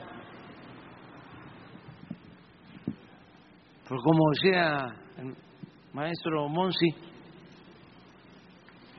la única doctrina de la derecha es la hipocresía. Se rasgan las vestiduras. Miren, Calderón.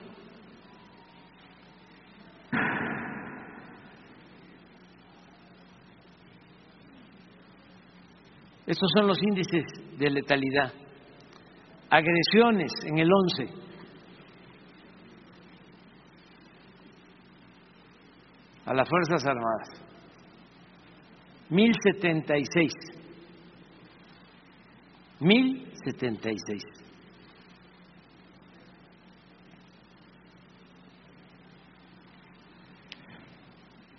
Fallecidos. 1412 heridos y detenidos en esas eh, confrontaciones o esos enfrentamientos 1127 más muertos que heridos y detenidos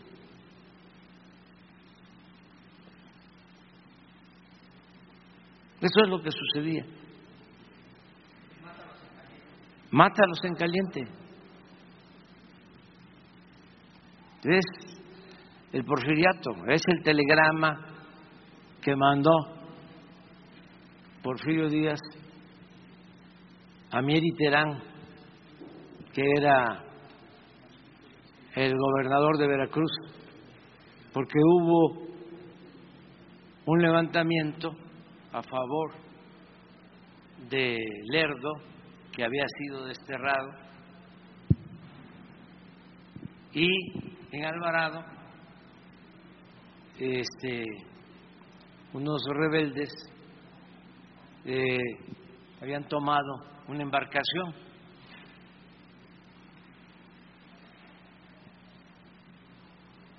Y Terán, que era su gran amigo, para tener una idea, fue el que recibió la Ciudad de México cuando, eh, mediante la fuerza, Porfirio Díaz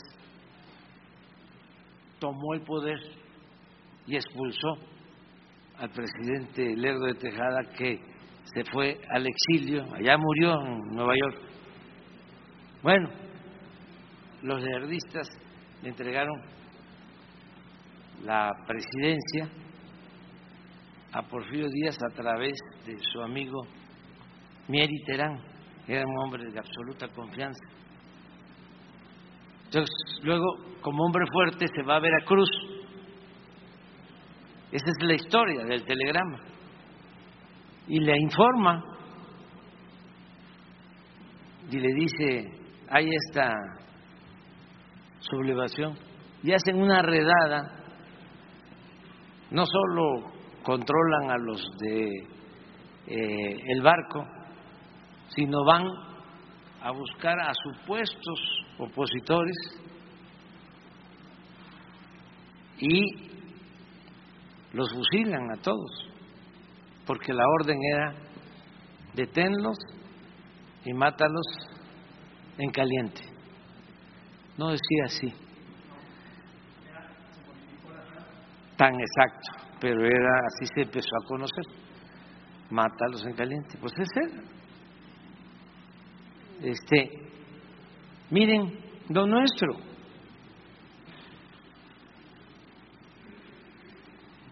Del 22.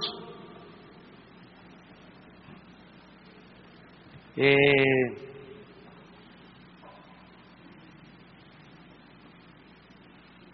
agresiones 409. Acá 1127.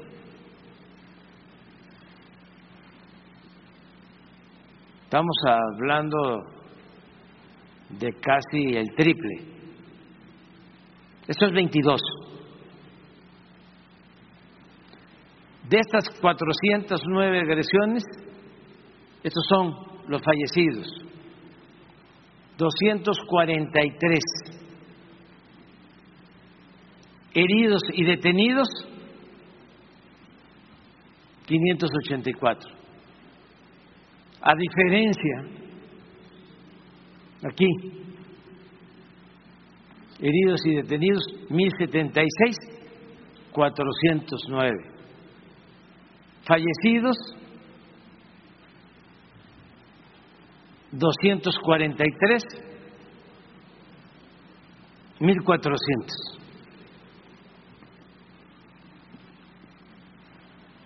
Es una estrategia completamente distinta. Entonces, estos hipócritas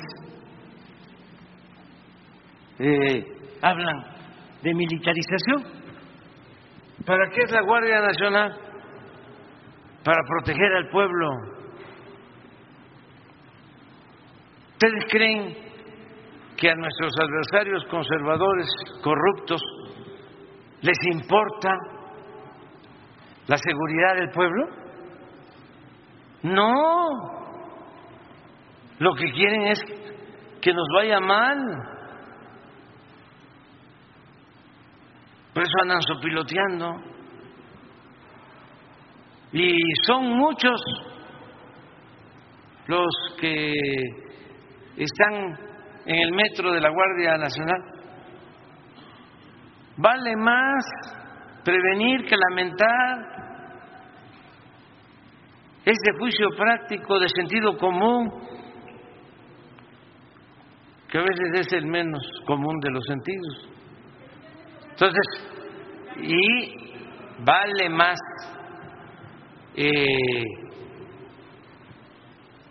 que sobren, que no falten. Eso es proteger a la gente. Ya lo he dicho. O sea, imagínense la gente que tiene que utilizar el metro porque es su sistema de transporte, que tiene que ir a trabajar diario. No los que tenemos la posibilidad de transportarnos de otra manera, sino los que necesitan el metro. Vivir ¿sí? con la psicosis de que puede haber un accidente, porque es lo que están escuchando de Ciro y es lo que están escuchando de Lore de Mola y de todos los conductores de radio y de televisión y los periódicos, bueno, no todos, siempre hay honrosas excepciones, pero eso ya lo saben ustedes, no tengo que estarlo repitiendo, pero de todas maneras lo voy a estar repitiendo. Hay honrosas excepciones, no generalizar. Pero la inmensa mayoría, este, pues lo único que difunden es eso. Entonces, vamos a, a, este, a seguir protegiendo a la gente. Eh, Ya vamos a seguir acá. Buenos días, presidente. Eh, no me levanto por lo de las cámaras, pero eh, bueno, eh, buenos días, eh, Hans Salazar de Noticiero en Redes. Preguntarle a propósito de estar en este lugar, en la sede del Gobierno de la Ciudad de México. También el otro caso es el tema, el caso de Ciro Gómez Leiva. Eh, ya aquí el subsecretario eh, ha mostrado incluso los detenidos, el número de detenidos al respecto. También aquí la jefa de gobierno de la Ciudad de México, la doctora Claudia Sheinbaum, también ha informado. Eh, y, y aquí había, hay mucha expectativa respecto no solamente de los autores materiales, sino también autor, autores intelectuales que hay detrás. ¿Hay avances al respecto? ¿No hay? ¿Cuál es el, el punto en donde estamos ahorita en este caso? Se sigue avanzando y es algo que nos importa mucho esclarecer, porque es grave, es un caso grave, porque imagínense que si hubiese consumado eh, este atentado, si hubiese cometido un crimen,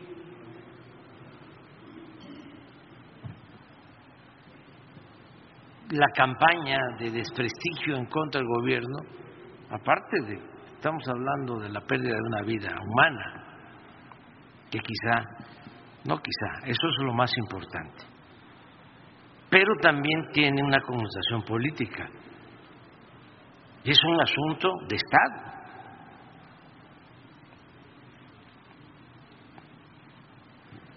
Entonces, por eso di la instrucción a fondo en la investigación.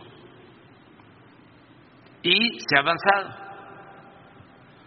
Y ya hay detenidos y ya se tiene información sobre eh, las características de este grupo, que son desde luego eh, gente dedicada a actividades ilícitas. Y estamos buscando llegar a autores intelectuales, porque estos fueron los que operaron, ejecutores, pero ¿quién fue el que ordenó? ¿Y quién dio el dinero? Porque todo esto se hace pagando. Y saber qué propósito, por qué lo hicieron. Entonces estamos trabajando en eso y queremos no quedarnos solo en los detenidos hasta ahora, aun cuando este, no es fácil llegar a los autores intelectuales. Nosotros estamos buscando mecanismos y lo planteo abiertamente. Nosotros eh, vamos a buscar eh, si es por- eh, posible hacer algunas reformas para que los que cooperen con información puedan tener una consideración en sus penas cuando se trata de asuntos de interés público, asuntos de Estado. Porque esto significa desestabilizar.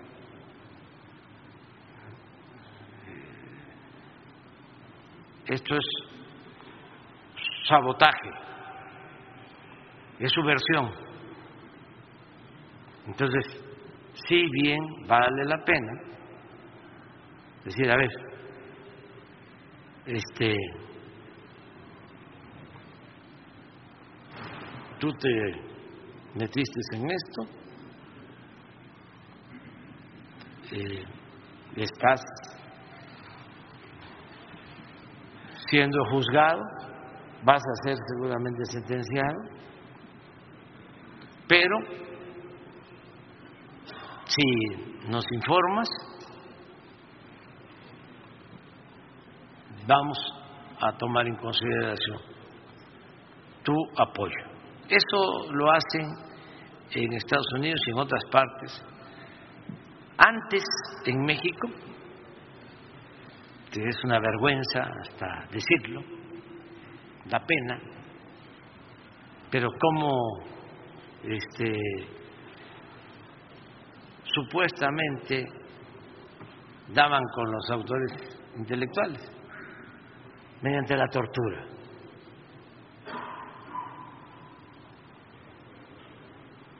Eso es lo que hacía. Entonces, Hay, hay, nosotros no vamos nunca a torturar a nadie. Pres- presidente, hay líneas que se fortalezcan hacia algo que esté detrás de esto, que, que estén avanzándose, por ejemplo, el tema de la desestabilización. Sí, sí. Es que es eh, muy obvio. ¿Por qué van sobre un periodista famoso que además este, eh, tiene diferencias con nosotros, en buena lid, como este, suele suceder en las libertades, cuando hay democracia, no hay pensamiento único se tiene que garantizar el derecho a disentir, pero ya dar un paso de estos para eh, crear una sospecha de que el gobierno está promoviendo la represión, que está silenciando a voces opositoras, todo eso ya son palabras mayores. Y yo no descarto que el conservadurismo haga eso. Bueno, lo han hecho históricamente. Golpe de Estado. Este, destituyen, reprimen. O sea, no estoy inventando nada. Entonces, no descartamos ninguna hipótesis. Todo hay que analizarlo. Todo lo que hay que analizarlo. Más que, este, a mí me llamó la atención de que participaron muchos. Porque en el caso de un autoatentado, pues, ¿para qué tantos? O sea, son tres, cuatro, pero acá son cuántos detuvieron? Doce. Doce. Doce.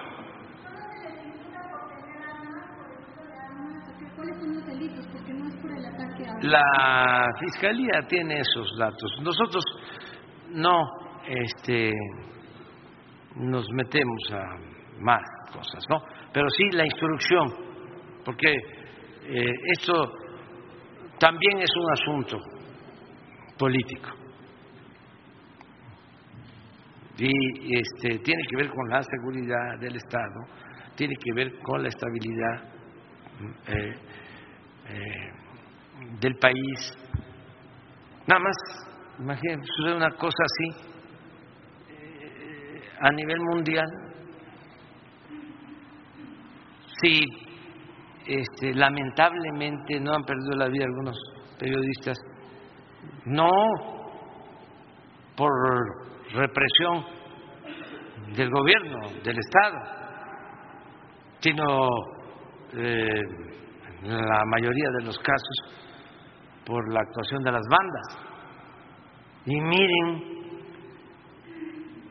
cómo se llama siglo XIX, Ah, sí, así, así se llamaba un periódico muy famoso de la época de la Reforma, del siglo XIX, y el Monitor Republicano.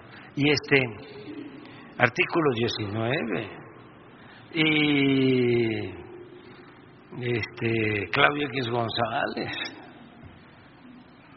¿cómo se llama? Bueno, la- los de Sí, pero también los de Europa. El Parlamento Europeo. Y este, no sé si en alguna ocasión, pero no sé si fue real, hasta el Departamento de Estado de Estados Unidos pidiendo protección para los periodistas en México. No, Eh, es un asunto delicadísimo. Entonces, sí, vamos a continuar con las investigaciones. Se está investigando, no puedo también hablar mucho más porque es un proceso. Y no es solo por el debido proceso o el debido pretexto, sino eh, porque es algo muy serio. Entonces, que requiere de ir al fondo y vamos a seguir.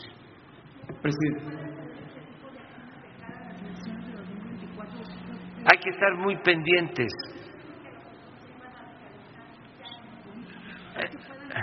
Están muy desesperados nuestros adversarios. Eh, lo de la manifestación de hoy, por ejemplo, ¿no? Claro que tienen todo el derecho de manifestarse, somos libres, pero, a ver, ¿por qué encapuchados? ¿Por qué se tapan la cara?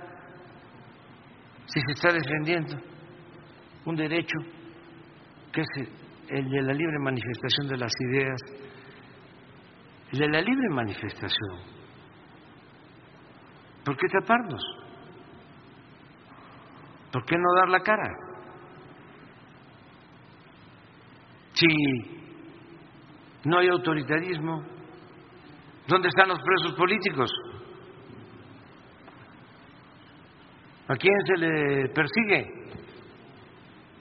Insultan al presidente. ¿Tiene algún citatorio Aguilar Camín por llamarme como me llamó? Este, y todos los demás, bueno, hasta los médicos que han deseado de que este yo me me desaparezca. Uno que pidió ahí, ponle más dosis. Y ahí está tranquilo y ojalá y viva feliz. Y yo no odio, ni tengo enemigos, no quiero tenerlos, tengo adversarios. Yo creo en el amor al prójimo. Entonces, ¿para qué se tapan? Y también lo otro, se los he dicho, ¿qué ganan solo que haya mano negra, que no sea con buenas intenciones? ¿Qué ganan con usar martillos y picos y sopletes y destruir todo? ¿Quién va a estar a favor de esa causa? ¿Por qué no se da la cara y se aplica la no violencia, que es una estrategia de lucha que da resultados? Cuando uno tiene la razón y se lucha por una causa justa, se triunfa. Es la enseñanza de Tolstoy y de Gandhi y de Mandela y de Luther King, o es que ellos no son, porque eso es lo que se demuestra, partidarios de la no violencia, ellos no quieren la transformación, no luchan por el humanismo, ¿qué son entonces? Grupos como falanges del conservadurismo.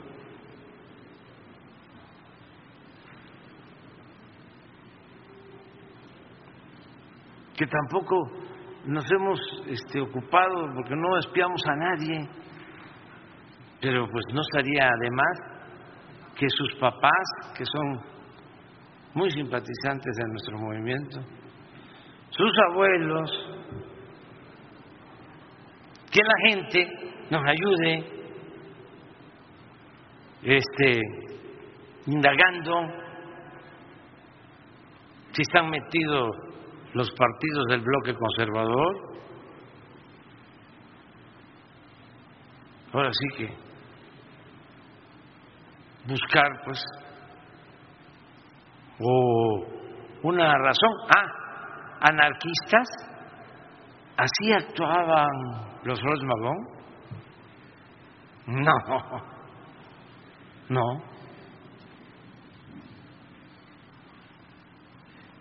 Entonces, sí es interesante. Y dicen, bueno, ¿por qué cierran las calles? ¿Cómo nos van a cerrar las calles? ¿Cómo no van a poner este, vallas? ¿Sí? Si este, lo que quisieran es este, incendiar y quemar y este, destruir.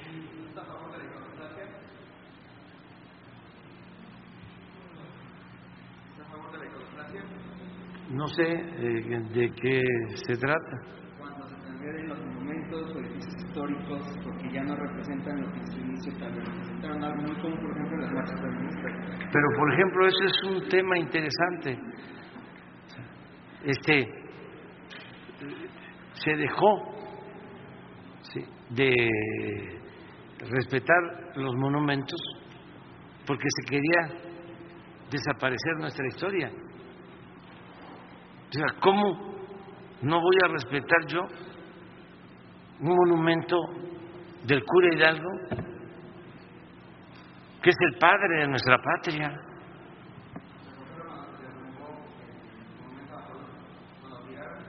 Eso es otro asunto. Pero aquí es parejo. Aquí es contra todo. Entonces, hay maneras de eh, protestar en forma pacífica. Si nos quedamos sin nuestra historia, imagínense faltar el respeto a Hidalgo, a Morelos, que dieron la vida por nuestra independencia, por la justicia, que fueron los que propusieron la abolición de la esclavitud.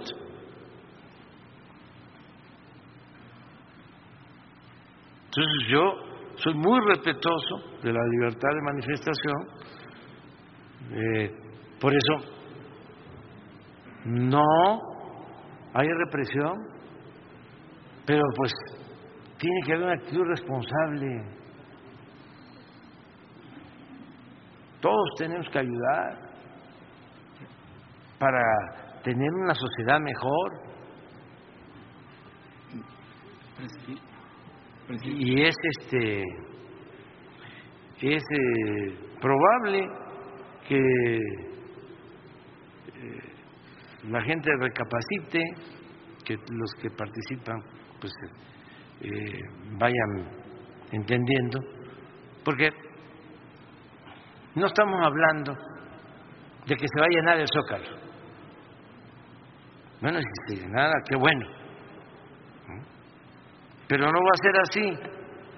Si lo que nos está preocupando no es el número de personas que participan, porque la gente, aunque tenga simpatía por sus causas, no participa porque tiene miedo a la violencia que se desata. Entonces, no es cuántos van a estar en el Zócalo, no, es cuántos destrozos se van a hacer.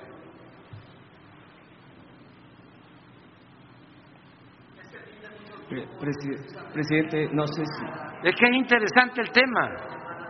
Sí, Pero- es llamar la atención, pero este, ¿por qué no? ¿Por qué no se van casa por casa, como lo hacíamos nosotros?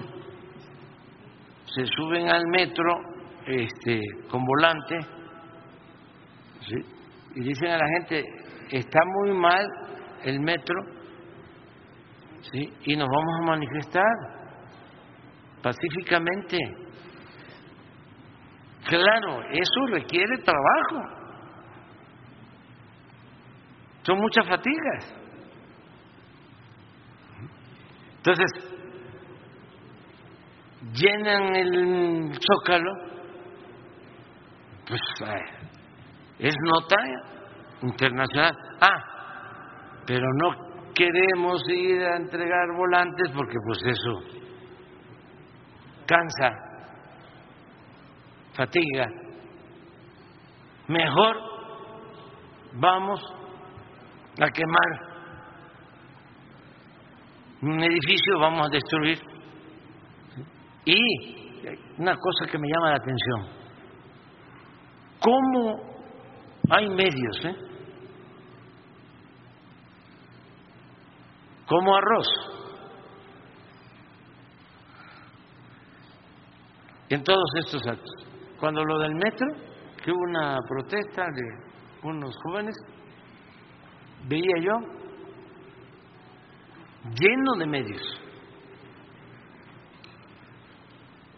Eh, ¿Cómo sabían los medios que iban a llevar a cabo estas protestas? Pues se convoca, ¿no?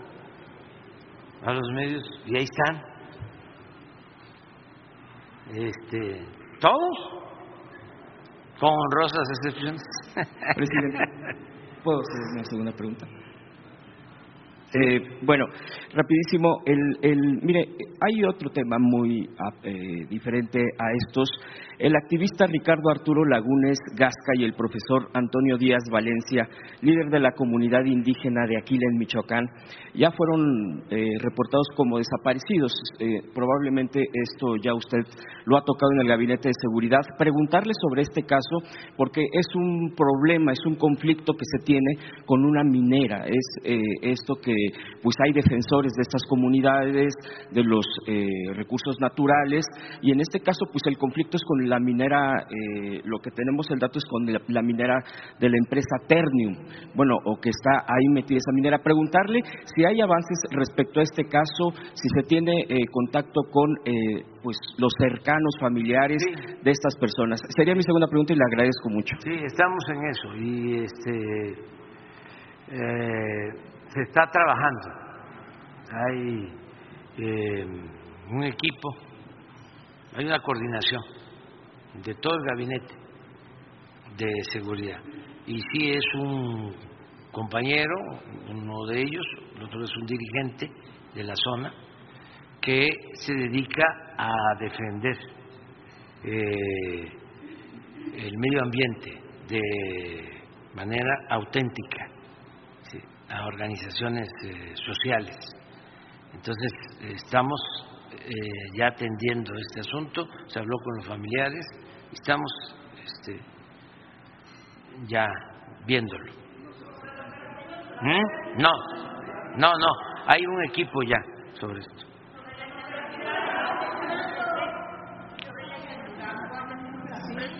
Buenos días, señor presidente. Diego Elías Cedillo, del, del Sistema Informativo de Tabasco, del diario Presente. Señor presidente, Eh, quiero destacar que en 2021, en 2020, si no me equivoco, en el estado de Tabasco, se llevó a cabo una reforma electoral estatal.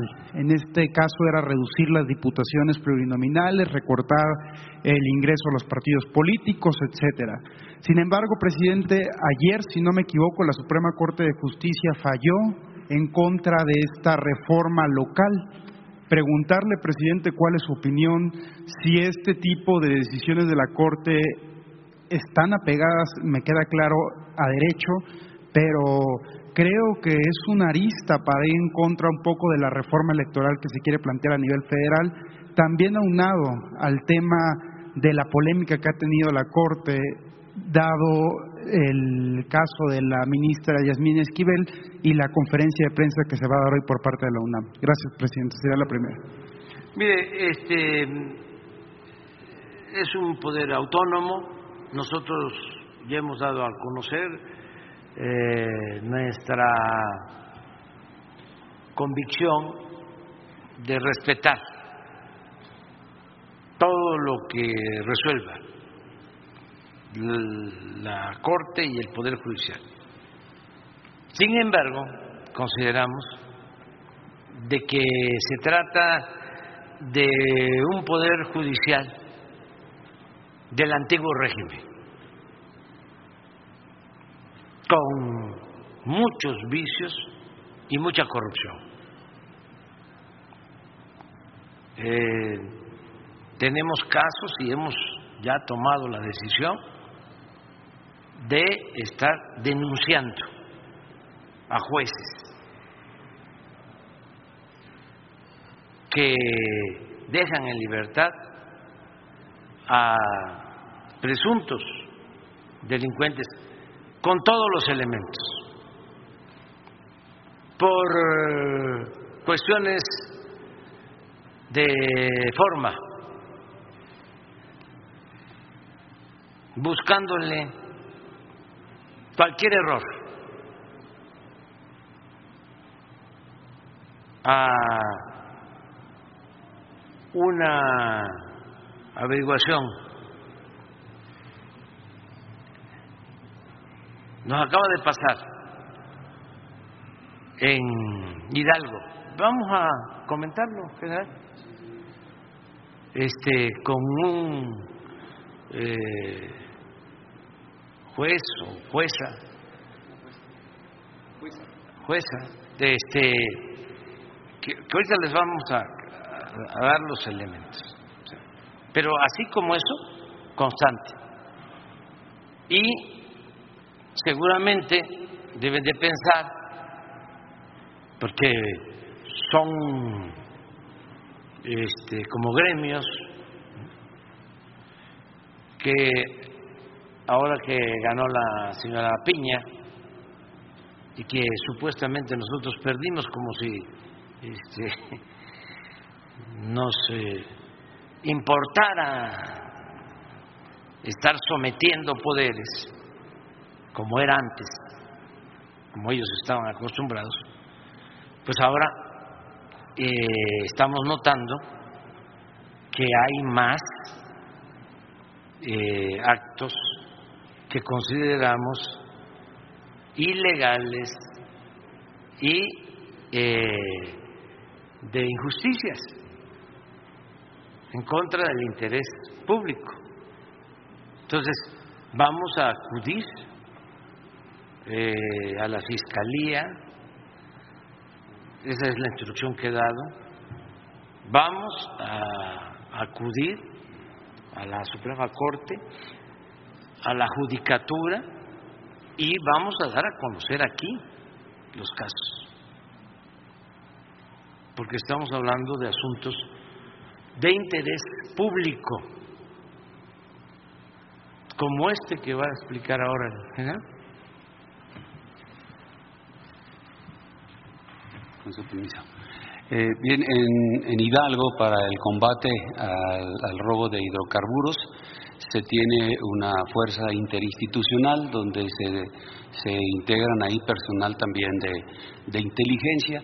Dentro de toda la, la, actividad que se ha desarrollado, eh, dando seguimiento a unas acciones que se habían hecho desde el 19 en contra de un área o de, de- del conocimiento que se tenía de un área donde había tomas clandestinas y que habían querido ah, judicializar eh, eh, eh, el caso y se, se retomó se, se hicieron las, las acciones de investigación y se inició una carpeta de, de investigación. el, el área donde se ubicaron tomas clandestinas, se determinó quién era el propietario de, de esa área, se, se hicieron todas las acciones eh, judiciales eh, se lle- eh, llevó a cabo la, detención y posteriormente la presentación eh, ante el juez de control eh, por el delito de, este, robo de hidrocarburos, de tener en su terreno eh, este, estas tomas clandestinas y generar esta condición o facilitar esta condición de robo de hidrocarburos. Eh, el juez de control este, da eh, o aprueba todo lo que lo que se presenta eh, y determina que, que quede eh, este, pues, en prisión preventiva mientras que la, defensa como pidió 72 horas para presentar mayores pruebas eh, pues eh, eh, se tenía que esperar esas 72 horas. Al darse estas 72 horas, este, se, se establece ya con, con la jueza para poder pues, determinar a la, la- prisión preventiva y poder llevar a cabo el, todo el proceso o para culminar co- con, lo que se buscaba.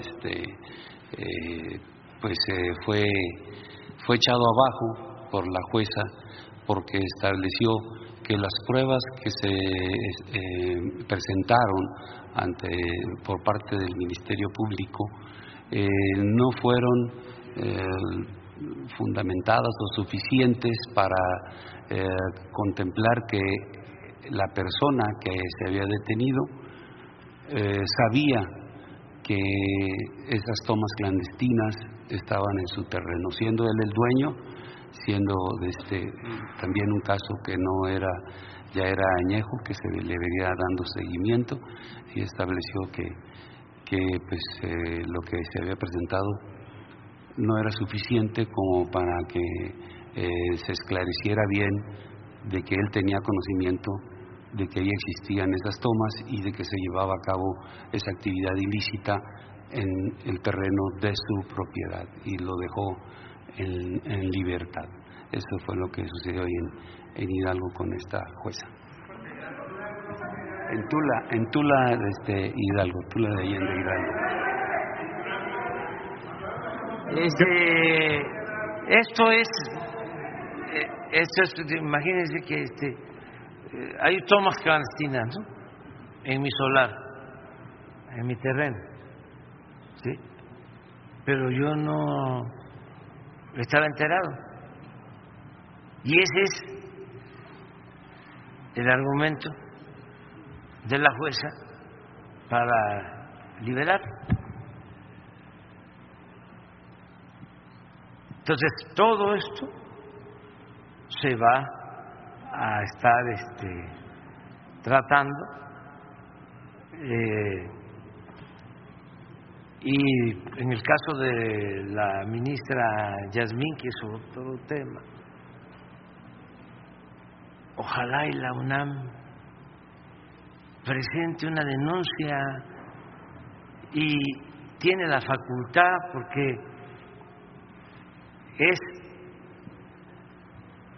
autónoma, que hagan valer la autonomía, que no estén haciendo politiquería. A ver si no ponen el artículo tercero. Vamos a leerles el artículo. Ah, no, espérense. O sea, es que todo se contesta, pero aprovechamos porque si no siguen y siguen y siguen. Está muy bien. Está muy bien este Alejandro Germanero está haciendo su trabajo, este pues como todos necesitamos este a veces de alguna reparación, ¿no?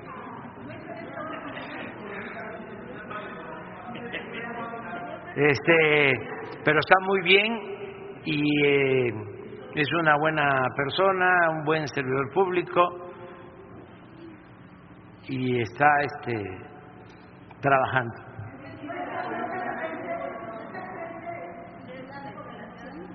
¿Cómo? Ir a la noticia de, de, su, de su estado de salud crítico y que está al frente secretario de Gobierno. No, pues imagínense eso. A ver, ¿quién dijo eso?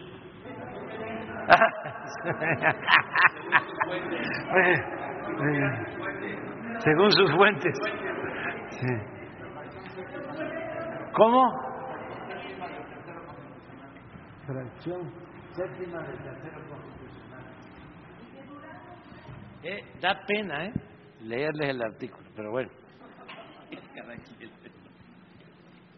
Las universidades y las demás instituciones de educación superior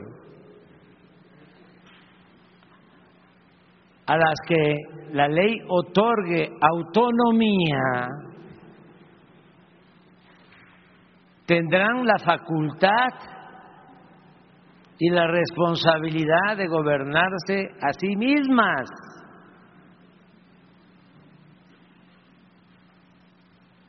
Realizarán sus fines de educar, investigar y difundir la cultura de acuerdo con los principios de este artículo.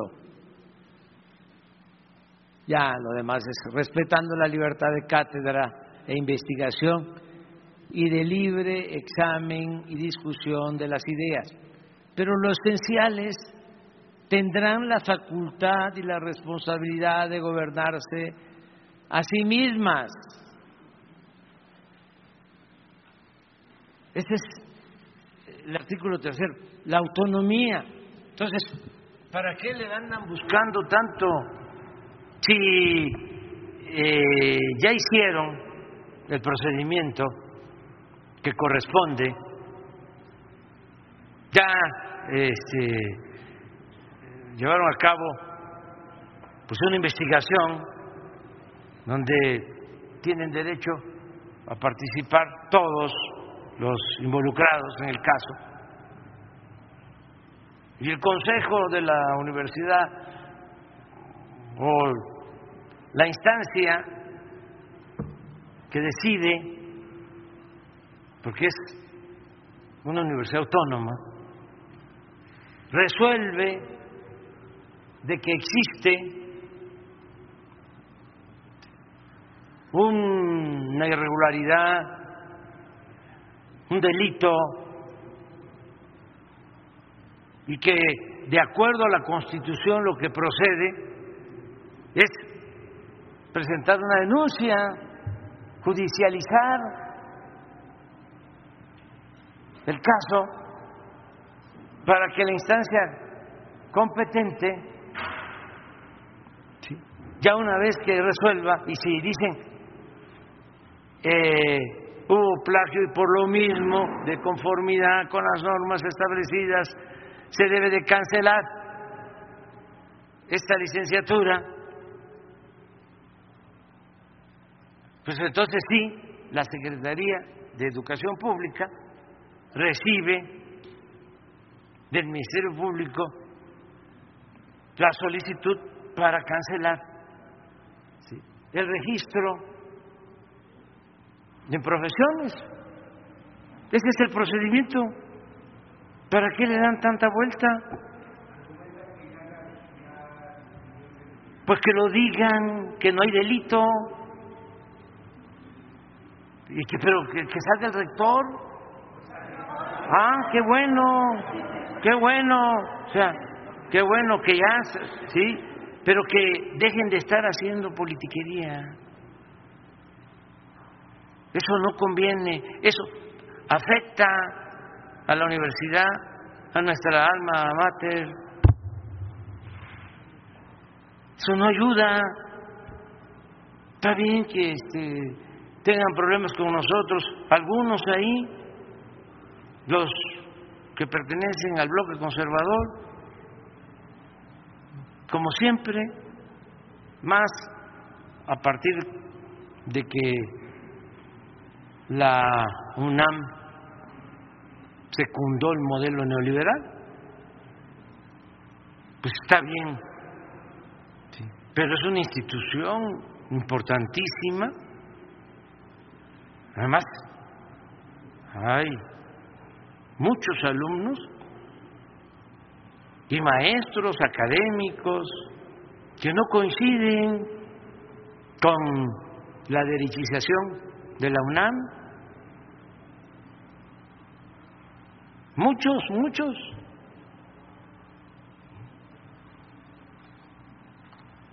Esto de que este, Narro esté ahí de dirigente opositor y que se haya ido de delegado del PRI a Ecatepec la vez pasada, terminando su mandato como rector de la UNAM, a matraquero del, del PRI, ¿no? Y ahora sigue igual con lo de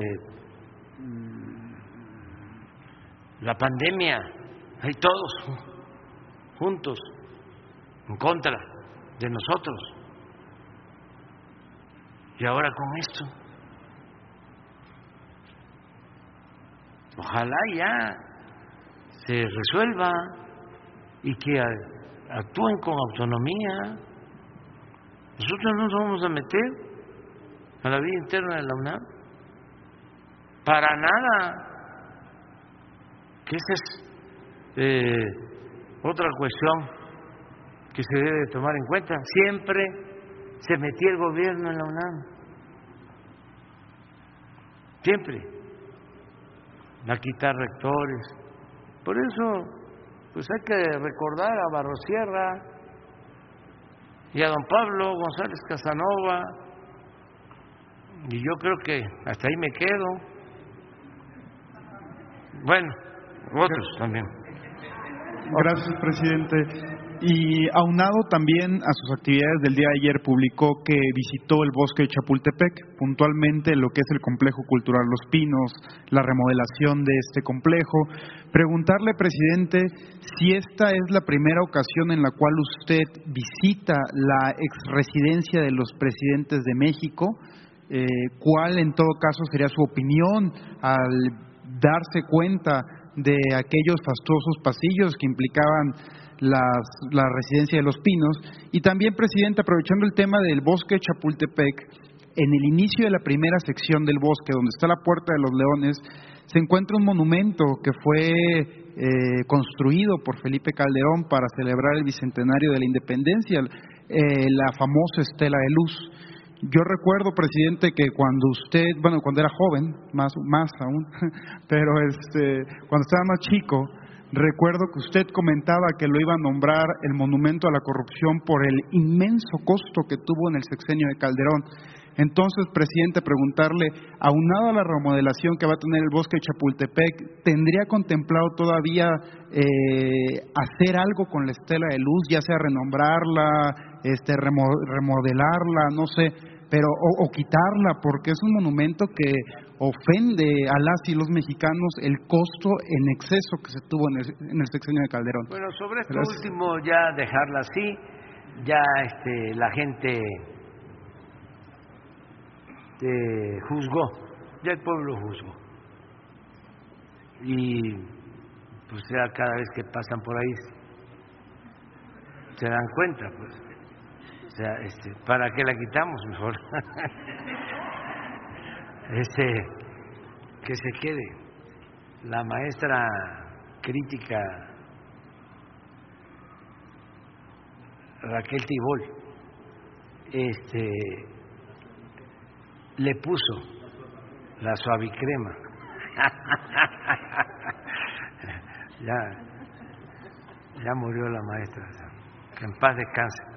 Este, y lo otro, mire, yo prefiero que les explique, Claudia, porque mm, invito a todos, capitalinos y de todo el país, cuando vengan a la Ciudad de México, no solo que vayan a Los Pinos, que es importante, eh, porque ya es un centro para el arte, la cultura, sino lo que se está haciendo, eh, integrando ya cuatro secciones del bosque de Chapultepec. Estamos hablando de un espacio enorme eh, y se están haciendo obras eh, que son de esculturas.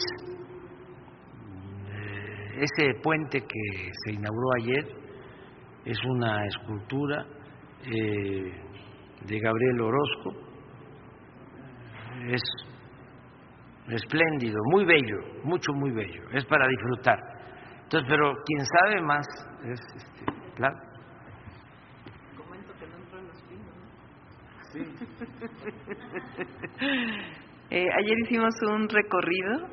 Eh, no entramos a los pinos, sino afuera. O sea, lo que se inauguró ayer no es no está en el Centro Cultural Los Pinos, sino que está afuera.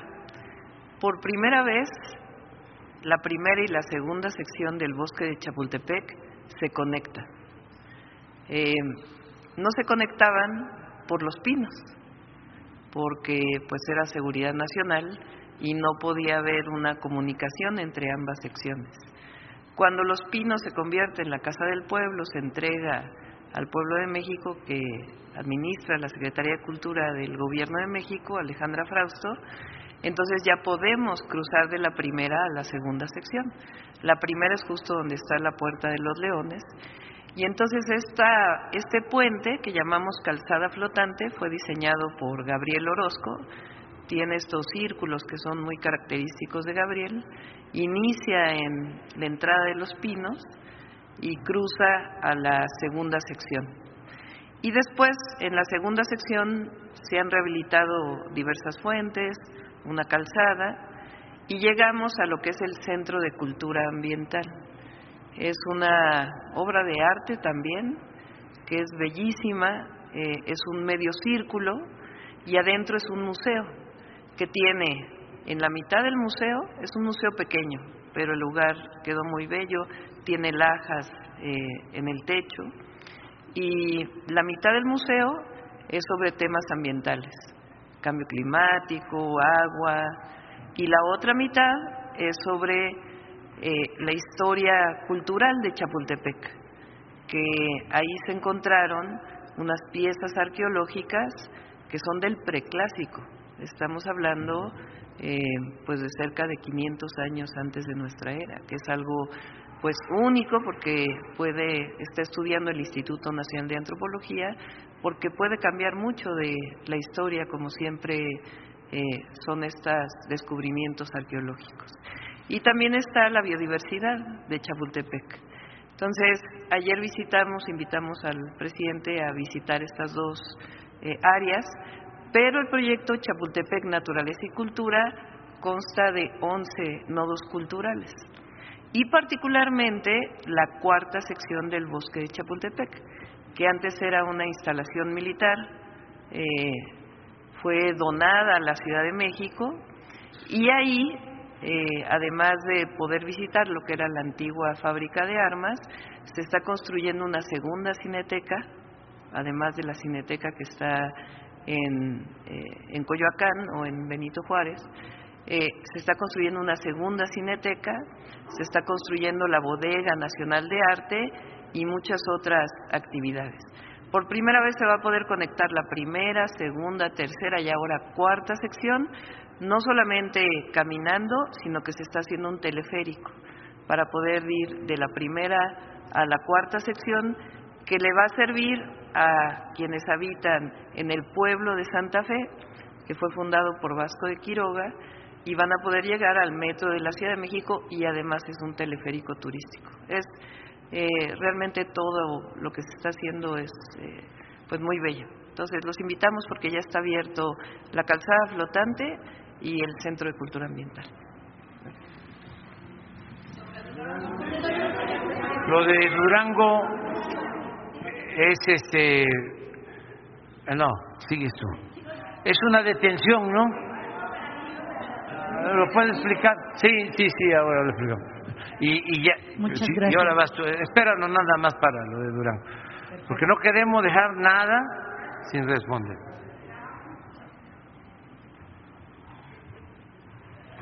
Bien, eh, en Durango, eh, este, desde la madrugada de hoy, se inició una, una operación para detener a, este, a un operador financiero del grupo delictivo de los Cabrera Sarabia, eh, afín al cártel del Pacífico. Eh, están fuerzas de tierra, también apoyo aéreo. Eh, continúa eh, la actividad, se está desarrollando en coordinación con, con la Fiscalía General de la República y otras instancias. Eh, eh, todavía seguimos en el proceso de esta operación eh, para que una vez concluyendo todo lo que se tiene que hacer en el domicilio donde donde este, se realizó esta actividad se traslade al detenido donde establezca la Fiscalía General de la República. Sí, sí, en el transcurso del día podemos dar más información, señor presidente, este, ya que, que, pues, se, te- se haya concluido pues, eh, la operación, el traslado, la puesta a disposición, eh, les podemos dar mayores datos. Sí, hay, hay de- hay detenciones eh, de, sobre este operador financiero. se iba, la, la operación iba enfocada a realizar esta actividad, sí. Sí, sí hubo alguna eh, este, agresión por parte de ellos. Tenemos el dato que hay un herido, pero no es grave de, parte de, de- la gente que inició la agresión hacia las fuerzas que estaban realizando la operación, pero no, no es de gravedad, este, es en un brazo al parecer, no de las Fuerzas Armadas no tenemos nada, de las demás autoridades tampoco, no hay, no hay heridos. Vamos. Bien, gracias, presidente. Muy buenos días. Buenos días a todos. Susana Carreño, de Jalisco, de Puerto Vallarta, Canal 44, Radio Universidad de Guadalajara, Foro Nacional de Periodistas. Presidente, seguimos con el tema del medio ambiente, con el apoyo de, Rosa, de la maestra María Luisa Albores. Y eh, ayer hubo un operativo en Puerto Vallarta de clausuras de edificios eh, en defensa del medio ambiente de desarrolladores que le mienten a la autoridad federal, que dicen que van a construir torres de 13 pisos y en realidad es el doble, 27 pisos. Ayer hubo el operativo. Pero se sigue también en la defensa de los espacios públicos, de los parques. Seguramente usted ha escuchado y sabe de la defensa del Parque Huentitán, este parque que se adquirió en 1980 y de acuerdo al decreto 10421 emitido y firmado entonces por el gobernador de Jalisco, Flavio Romero de Velázquez, él eh, adquirió un predio con la finalidad de que fuera parque. Pasaron las administraciones municipales y eh, se fueron, obviamente vieron un filón de oro en, e- en ese predio de más de 13 hectáreas, son 13.6 hectáreas para ser precisa, y bueno, eh, los habitantes de Huentitán hicieron un consejo, un grupo, una asociación para defender el parque. Lamentablemente las autoridades municipales, este parque, eh, este predio de tres hectáreas, se lo dieron a una empresa española, eh, Mecano, de Valencia. Esta misma empresa se lo pasa a otra y hoy, lamentablemente, vemos que quieren hacer una construcción en Iconia, se llama el desarrollo. Escuche usted, esta edificación, este complejo, comprende un millón trescientos mil metros cuadrados de construcción consistentes en un centro comercial, nueve torres, 25 niveles cada una con destino habitacional, nueve torres más otros de 35 niveles eh, también cada una con un destino habitacional, otra torre de oficinas de 62 niveles, un edificio para un hotel, un área de estacionamientos, tres niveles por debajo de la calle. Todo esto solo eh, pertenece, todo este predio, a Guadalajara, a su pueblo, a sus habitantes. Aquí se trata también de un asunto muy indignante para todos, el hecho de que por jóvenes que fueron invitados por los eh, por el presidente de la asociación, por el pueblo de Huentitán, se sumaron ya otra generación de jóvenes, otros están estudiando, como el caso de Javier Armenta, Iván Cisneros y Alexis Rojas, que los metieron a la cárcel por estar defendiendo un parque. ¿Qué es lo que le piden los habitantes de este lugar? Que se investigue realmente, porque el origen histórico lo tienen los habitantes, saben qué será su parque y que estaba destinado para el uso de todos los habitantes. Entonces le pedimos, por favor, su intervención. Eh, le comento también que en esto de las construcciones, eh, las familias de Puerto Vallarta de Jalisco están sufriendo el embate de quienes van a despojar, a fraudear y con la impunidad que lamentablemente se vive en el estado de Jalisco. Hay 500 familias, 500 que se encuentran en diversas comunidades de los municipios de Tuxpan, Zapotlán el Grande, Tamazula, de Gordiano, Tecatitlán, La Barca, Ayotlán, Colotlán, Huejuquilla, todos del estado de Jalisco, donde a través de un conjunto de empresas, que es muy interesante ver el origen de todo esto, les pidieron dinero para construir y no les han entregado ni el dinero ni la casa. Son 500 familias, presidente. Otra más 20 familias en Puerto Vallarta fueron fraudeadas. Eh, les dijeron que les iban a vender terrenos, casas. Los tipos se fueron, ya hicieron denuncia. También aquí lo traigo para que por favor usted instruya a quien corresponde. Porque se están construyendo casas sin cimentación. La autoridad y la administración anterior eh, el que fue presidente municipal otorgó 155 licencias de construcción en Puerto Vallarta carentes de factibilidad y nos estamos encontrando poco a poco, la gente está saliendo eh, créditos hipotecarios a pagar a 20 años y las casas ya están cuarteadas cuando la gente tiene apenas un año de vivir ahí. Es un, es un eh, crimen contra las familias que esto esté sucediendo. También aquí tengo todos los eh, los expedientes, los elementos. Y finalmente, comentarle dos casos. Uno, que tiene que ver con una familia de, Guadalajara. Una familia, son dos personas de la tercera edad que lamentablemente eh, son víctimas de un familiar que fue subsecretario de gobernación en la época de Felipe Calderón y que, pues, abusando del poder, abusando eh, lamentablemente de todo, toda esa fuerza y los contactos políticos que él tiene, eh, secuestrando prácticamente el poder judicial en el estado de Jalisco y debido a la corrupción ejercida. Eh, esta familia también, no quiero decir el nombre, pero si quieres te lo digo, también está solicitando su intervención. Son dos personas ya de la tercera edad que son víctimas del abuso de poder, la impunidad que impera en el estado de Jalisco. Muy bien. Mira, este, vamos a pedirle a Rosa Isela, es la secretaria de Seguridad Pública y Protección Ciudadana. Y sí, mi respeto, me están brindando eh, los mecanismos de protección le agradezco mucho a Rosa Isela también, ya tuve la oportunidad y desde luego a usted, presidente. Eh, gracias por preguntar cómo estoy, gracias por la protección que se me viene dando. Se lo agradezco.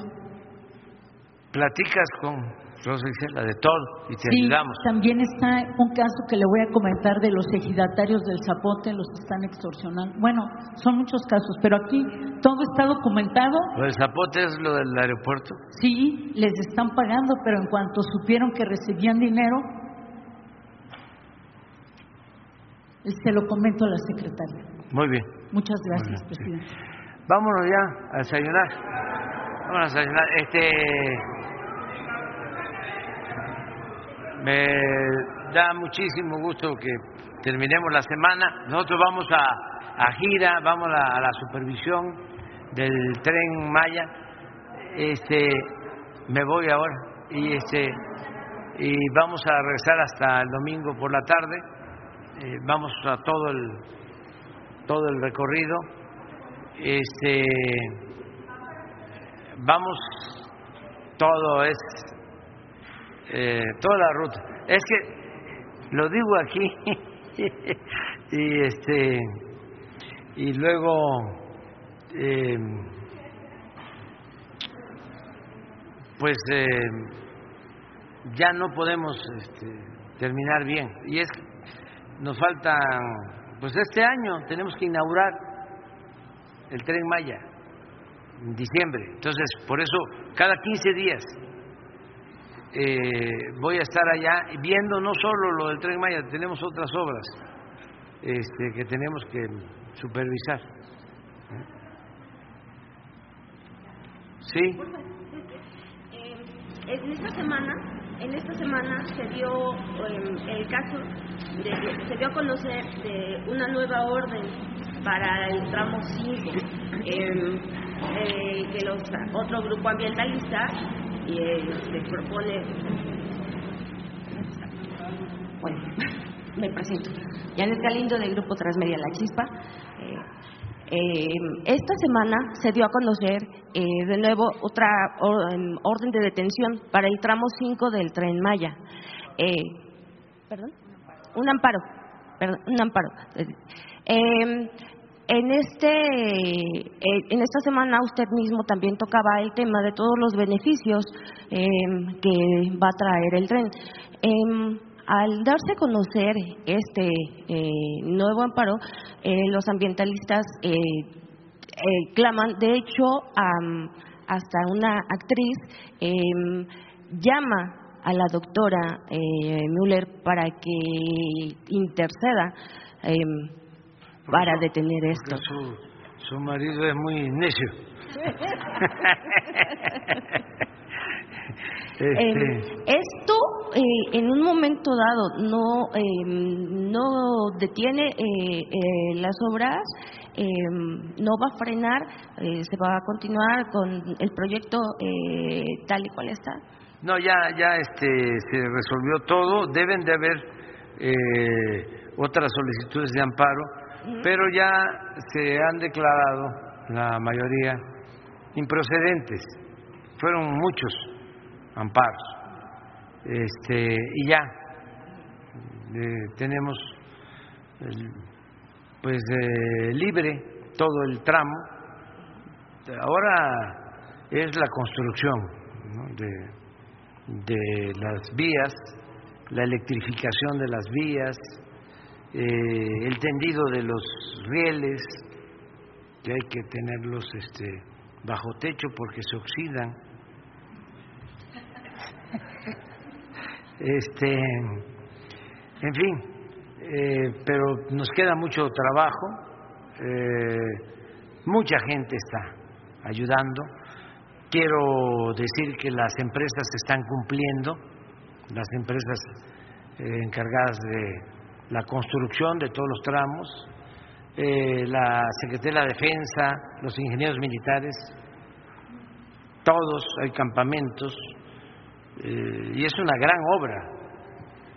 Yo les este, dejaría de, tarea, a ver, ayúdenme, este, a que se investigue dónde hay una obra así en el mundo. Ya, eh, sé que de carácter ferroviario no hay, en ninguna parte. Hay eh, un tren que están construyendo en un país importante, pero son 750 kilómetros. Y esto es nada más, el tren Maya son 1.554 kilómetros. Aparte, toda la rehabilitación, como de mil kilómetros más, de Palenque a Coatzacoalcos, Coatzacoalcos, Salina Cruz, Istepec, a Ciudad Hidalgo, Tapachula, límites con Guatemala. Eh, mi propósito, mi deseo es que dejemos eh, pues más de dos mil kilómetros de trenes de pasajeros y eh, muy eh, definido el proyecto para continuar. Por ejemplo, el tren Ciudad de México Querétaro. Ya la carretera de Querétaro está saturada, muchísimos accidentes, eh, mucha pérdida de tiempo. Entonces, eh, ahí hay posibilidad. Querétaro y lo que fue la capital del ferrocarril en un tiempo, San Luis Potosí. Pero bueno, eso ya va a quedar hacia adelante, pero es un medio de transporte eh, necesario de pasajero y para la carga. Podríamos eh, continuar con, con, eso. Y ahora vamos a la supervisión del, del, del tren. Ojalá y lo que dices del amparo, porque no, no, no tenía yo información no sea tan este tan grave que este porque ahora voy a eso que no sea este parar porque se pierde tiempo. Eso sobre eso sí. Este bueno vamos a ver. Este. Eh, hicieron eh, una eh, Perdón. Eh,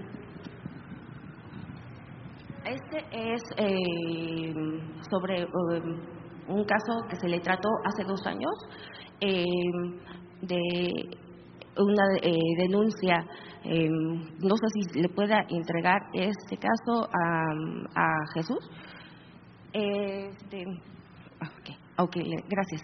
es una denuncia sobre una eh, persona a la que le están eh, este, le, le, hicieron trabajos que hizo trabajos eh, pero esta persona está eh, pidiendo eh, la intervención de usted. A esta persona ya la atendieron hace, hace eh, dos años y están pidiendo de nuevo la intervención eh, para que eh, revisen su caso, porque su caso eh, ya lo pasaron a, en, en, a, nivel, a nivel federal.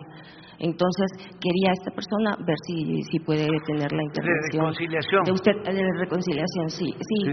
Eh, no sé si con la, con la licenciada Rosa Isela o con, con quién lo podría tratar. Con Jesús y okay, que nos ayude eh, okay. Luisa María. Ros, Luz, ok, perfecto. Era, Muy bien. Gracias, gracias. Nos vemos. Mucho gusto, muchísimo gusto verles, como siempre. Le vamos a este un día de estos, hay una periodista muy profesional que yo este, respeto mucho, que viene aquí todo el tiempo y no pregunta, nada más informa, no, sí, cumple con su responsabilidad. Le vamos a pedir que haga una pregunta, ¿no? Sí, ahí se los dejo de tarea. No voy a dejar de tarea es Carmen. ¿Cómo ven que hay una pregunta? ¿Sí? O sea, este, no solo una pregunta, como una entrevista aquí, para usted. No, un día. ¿Sí? Sí. Este, la primera entrevista que voy a dar. Ándale, para todos. Es periodista la señora. Pero aquí viene cualquiera, no hay problema, no hay problema.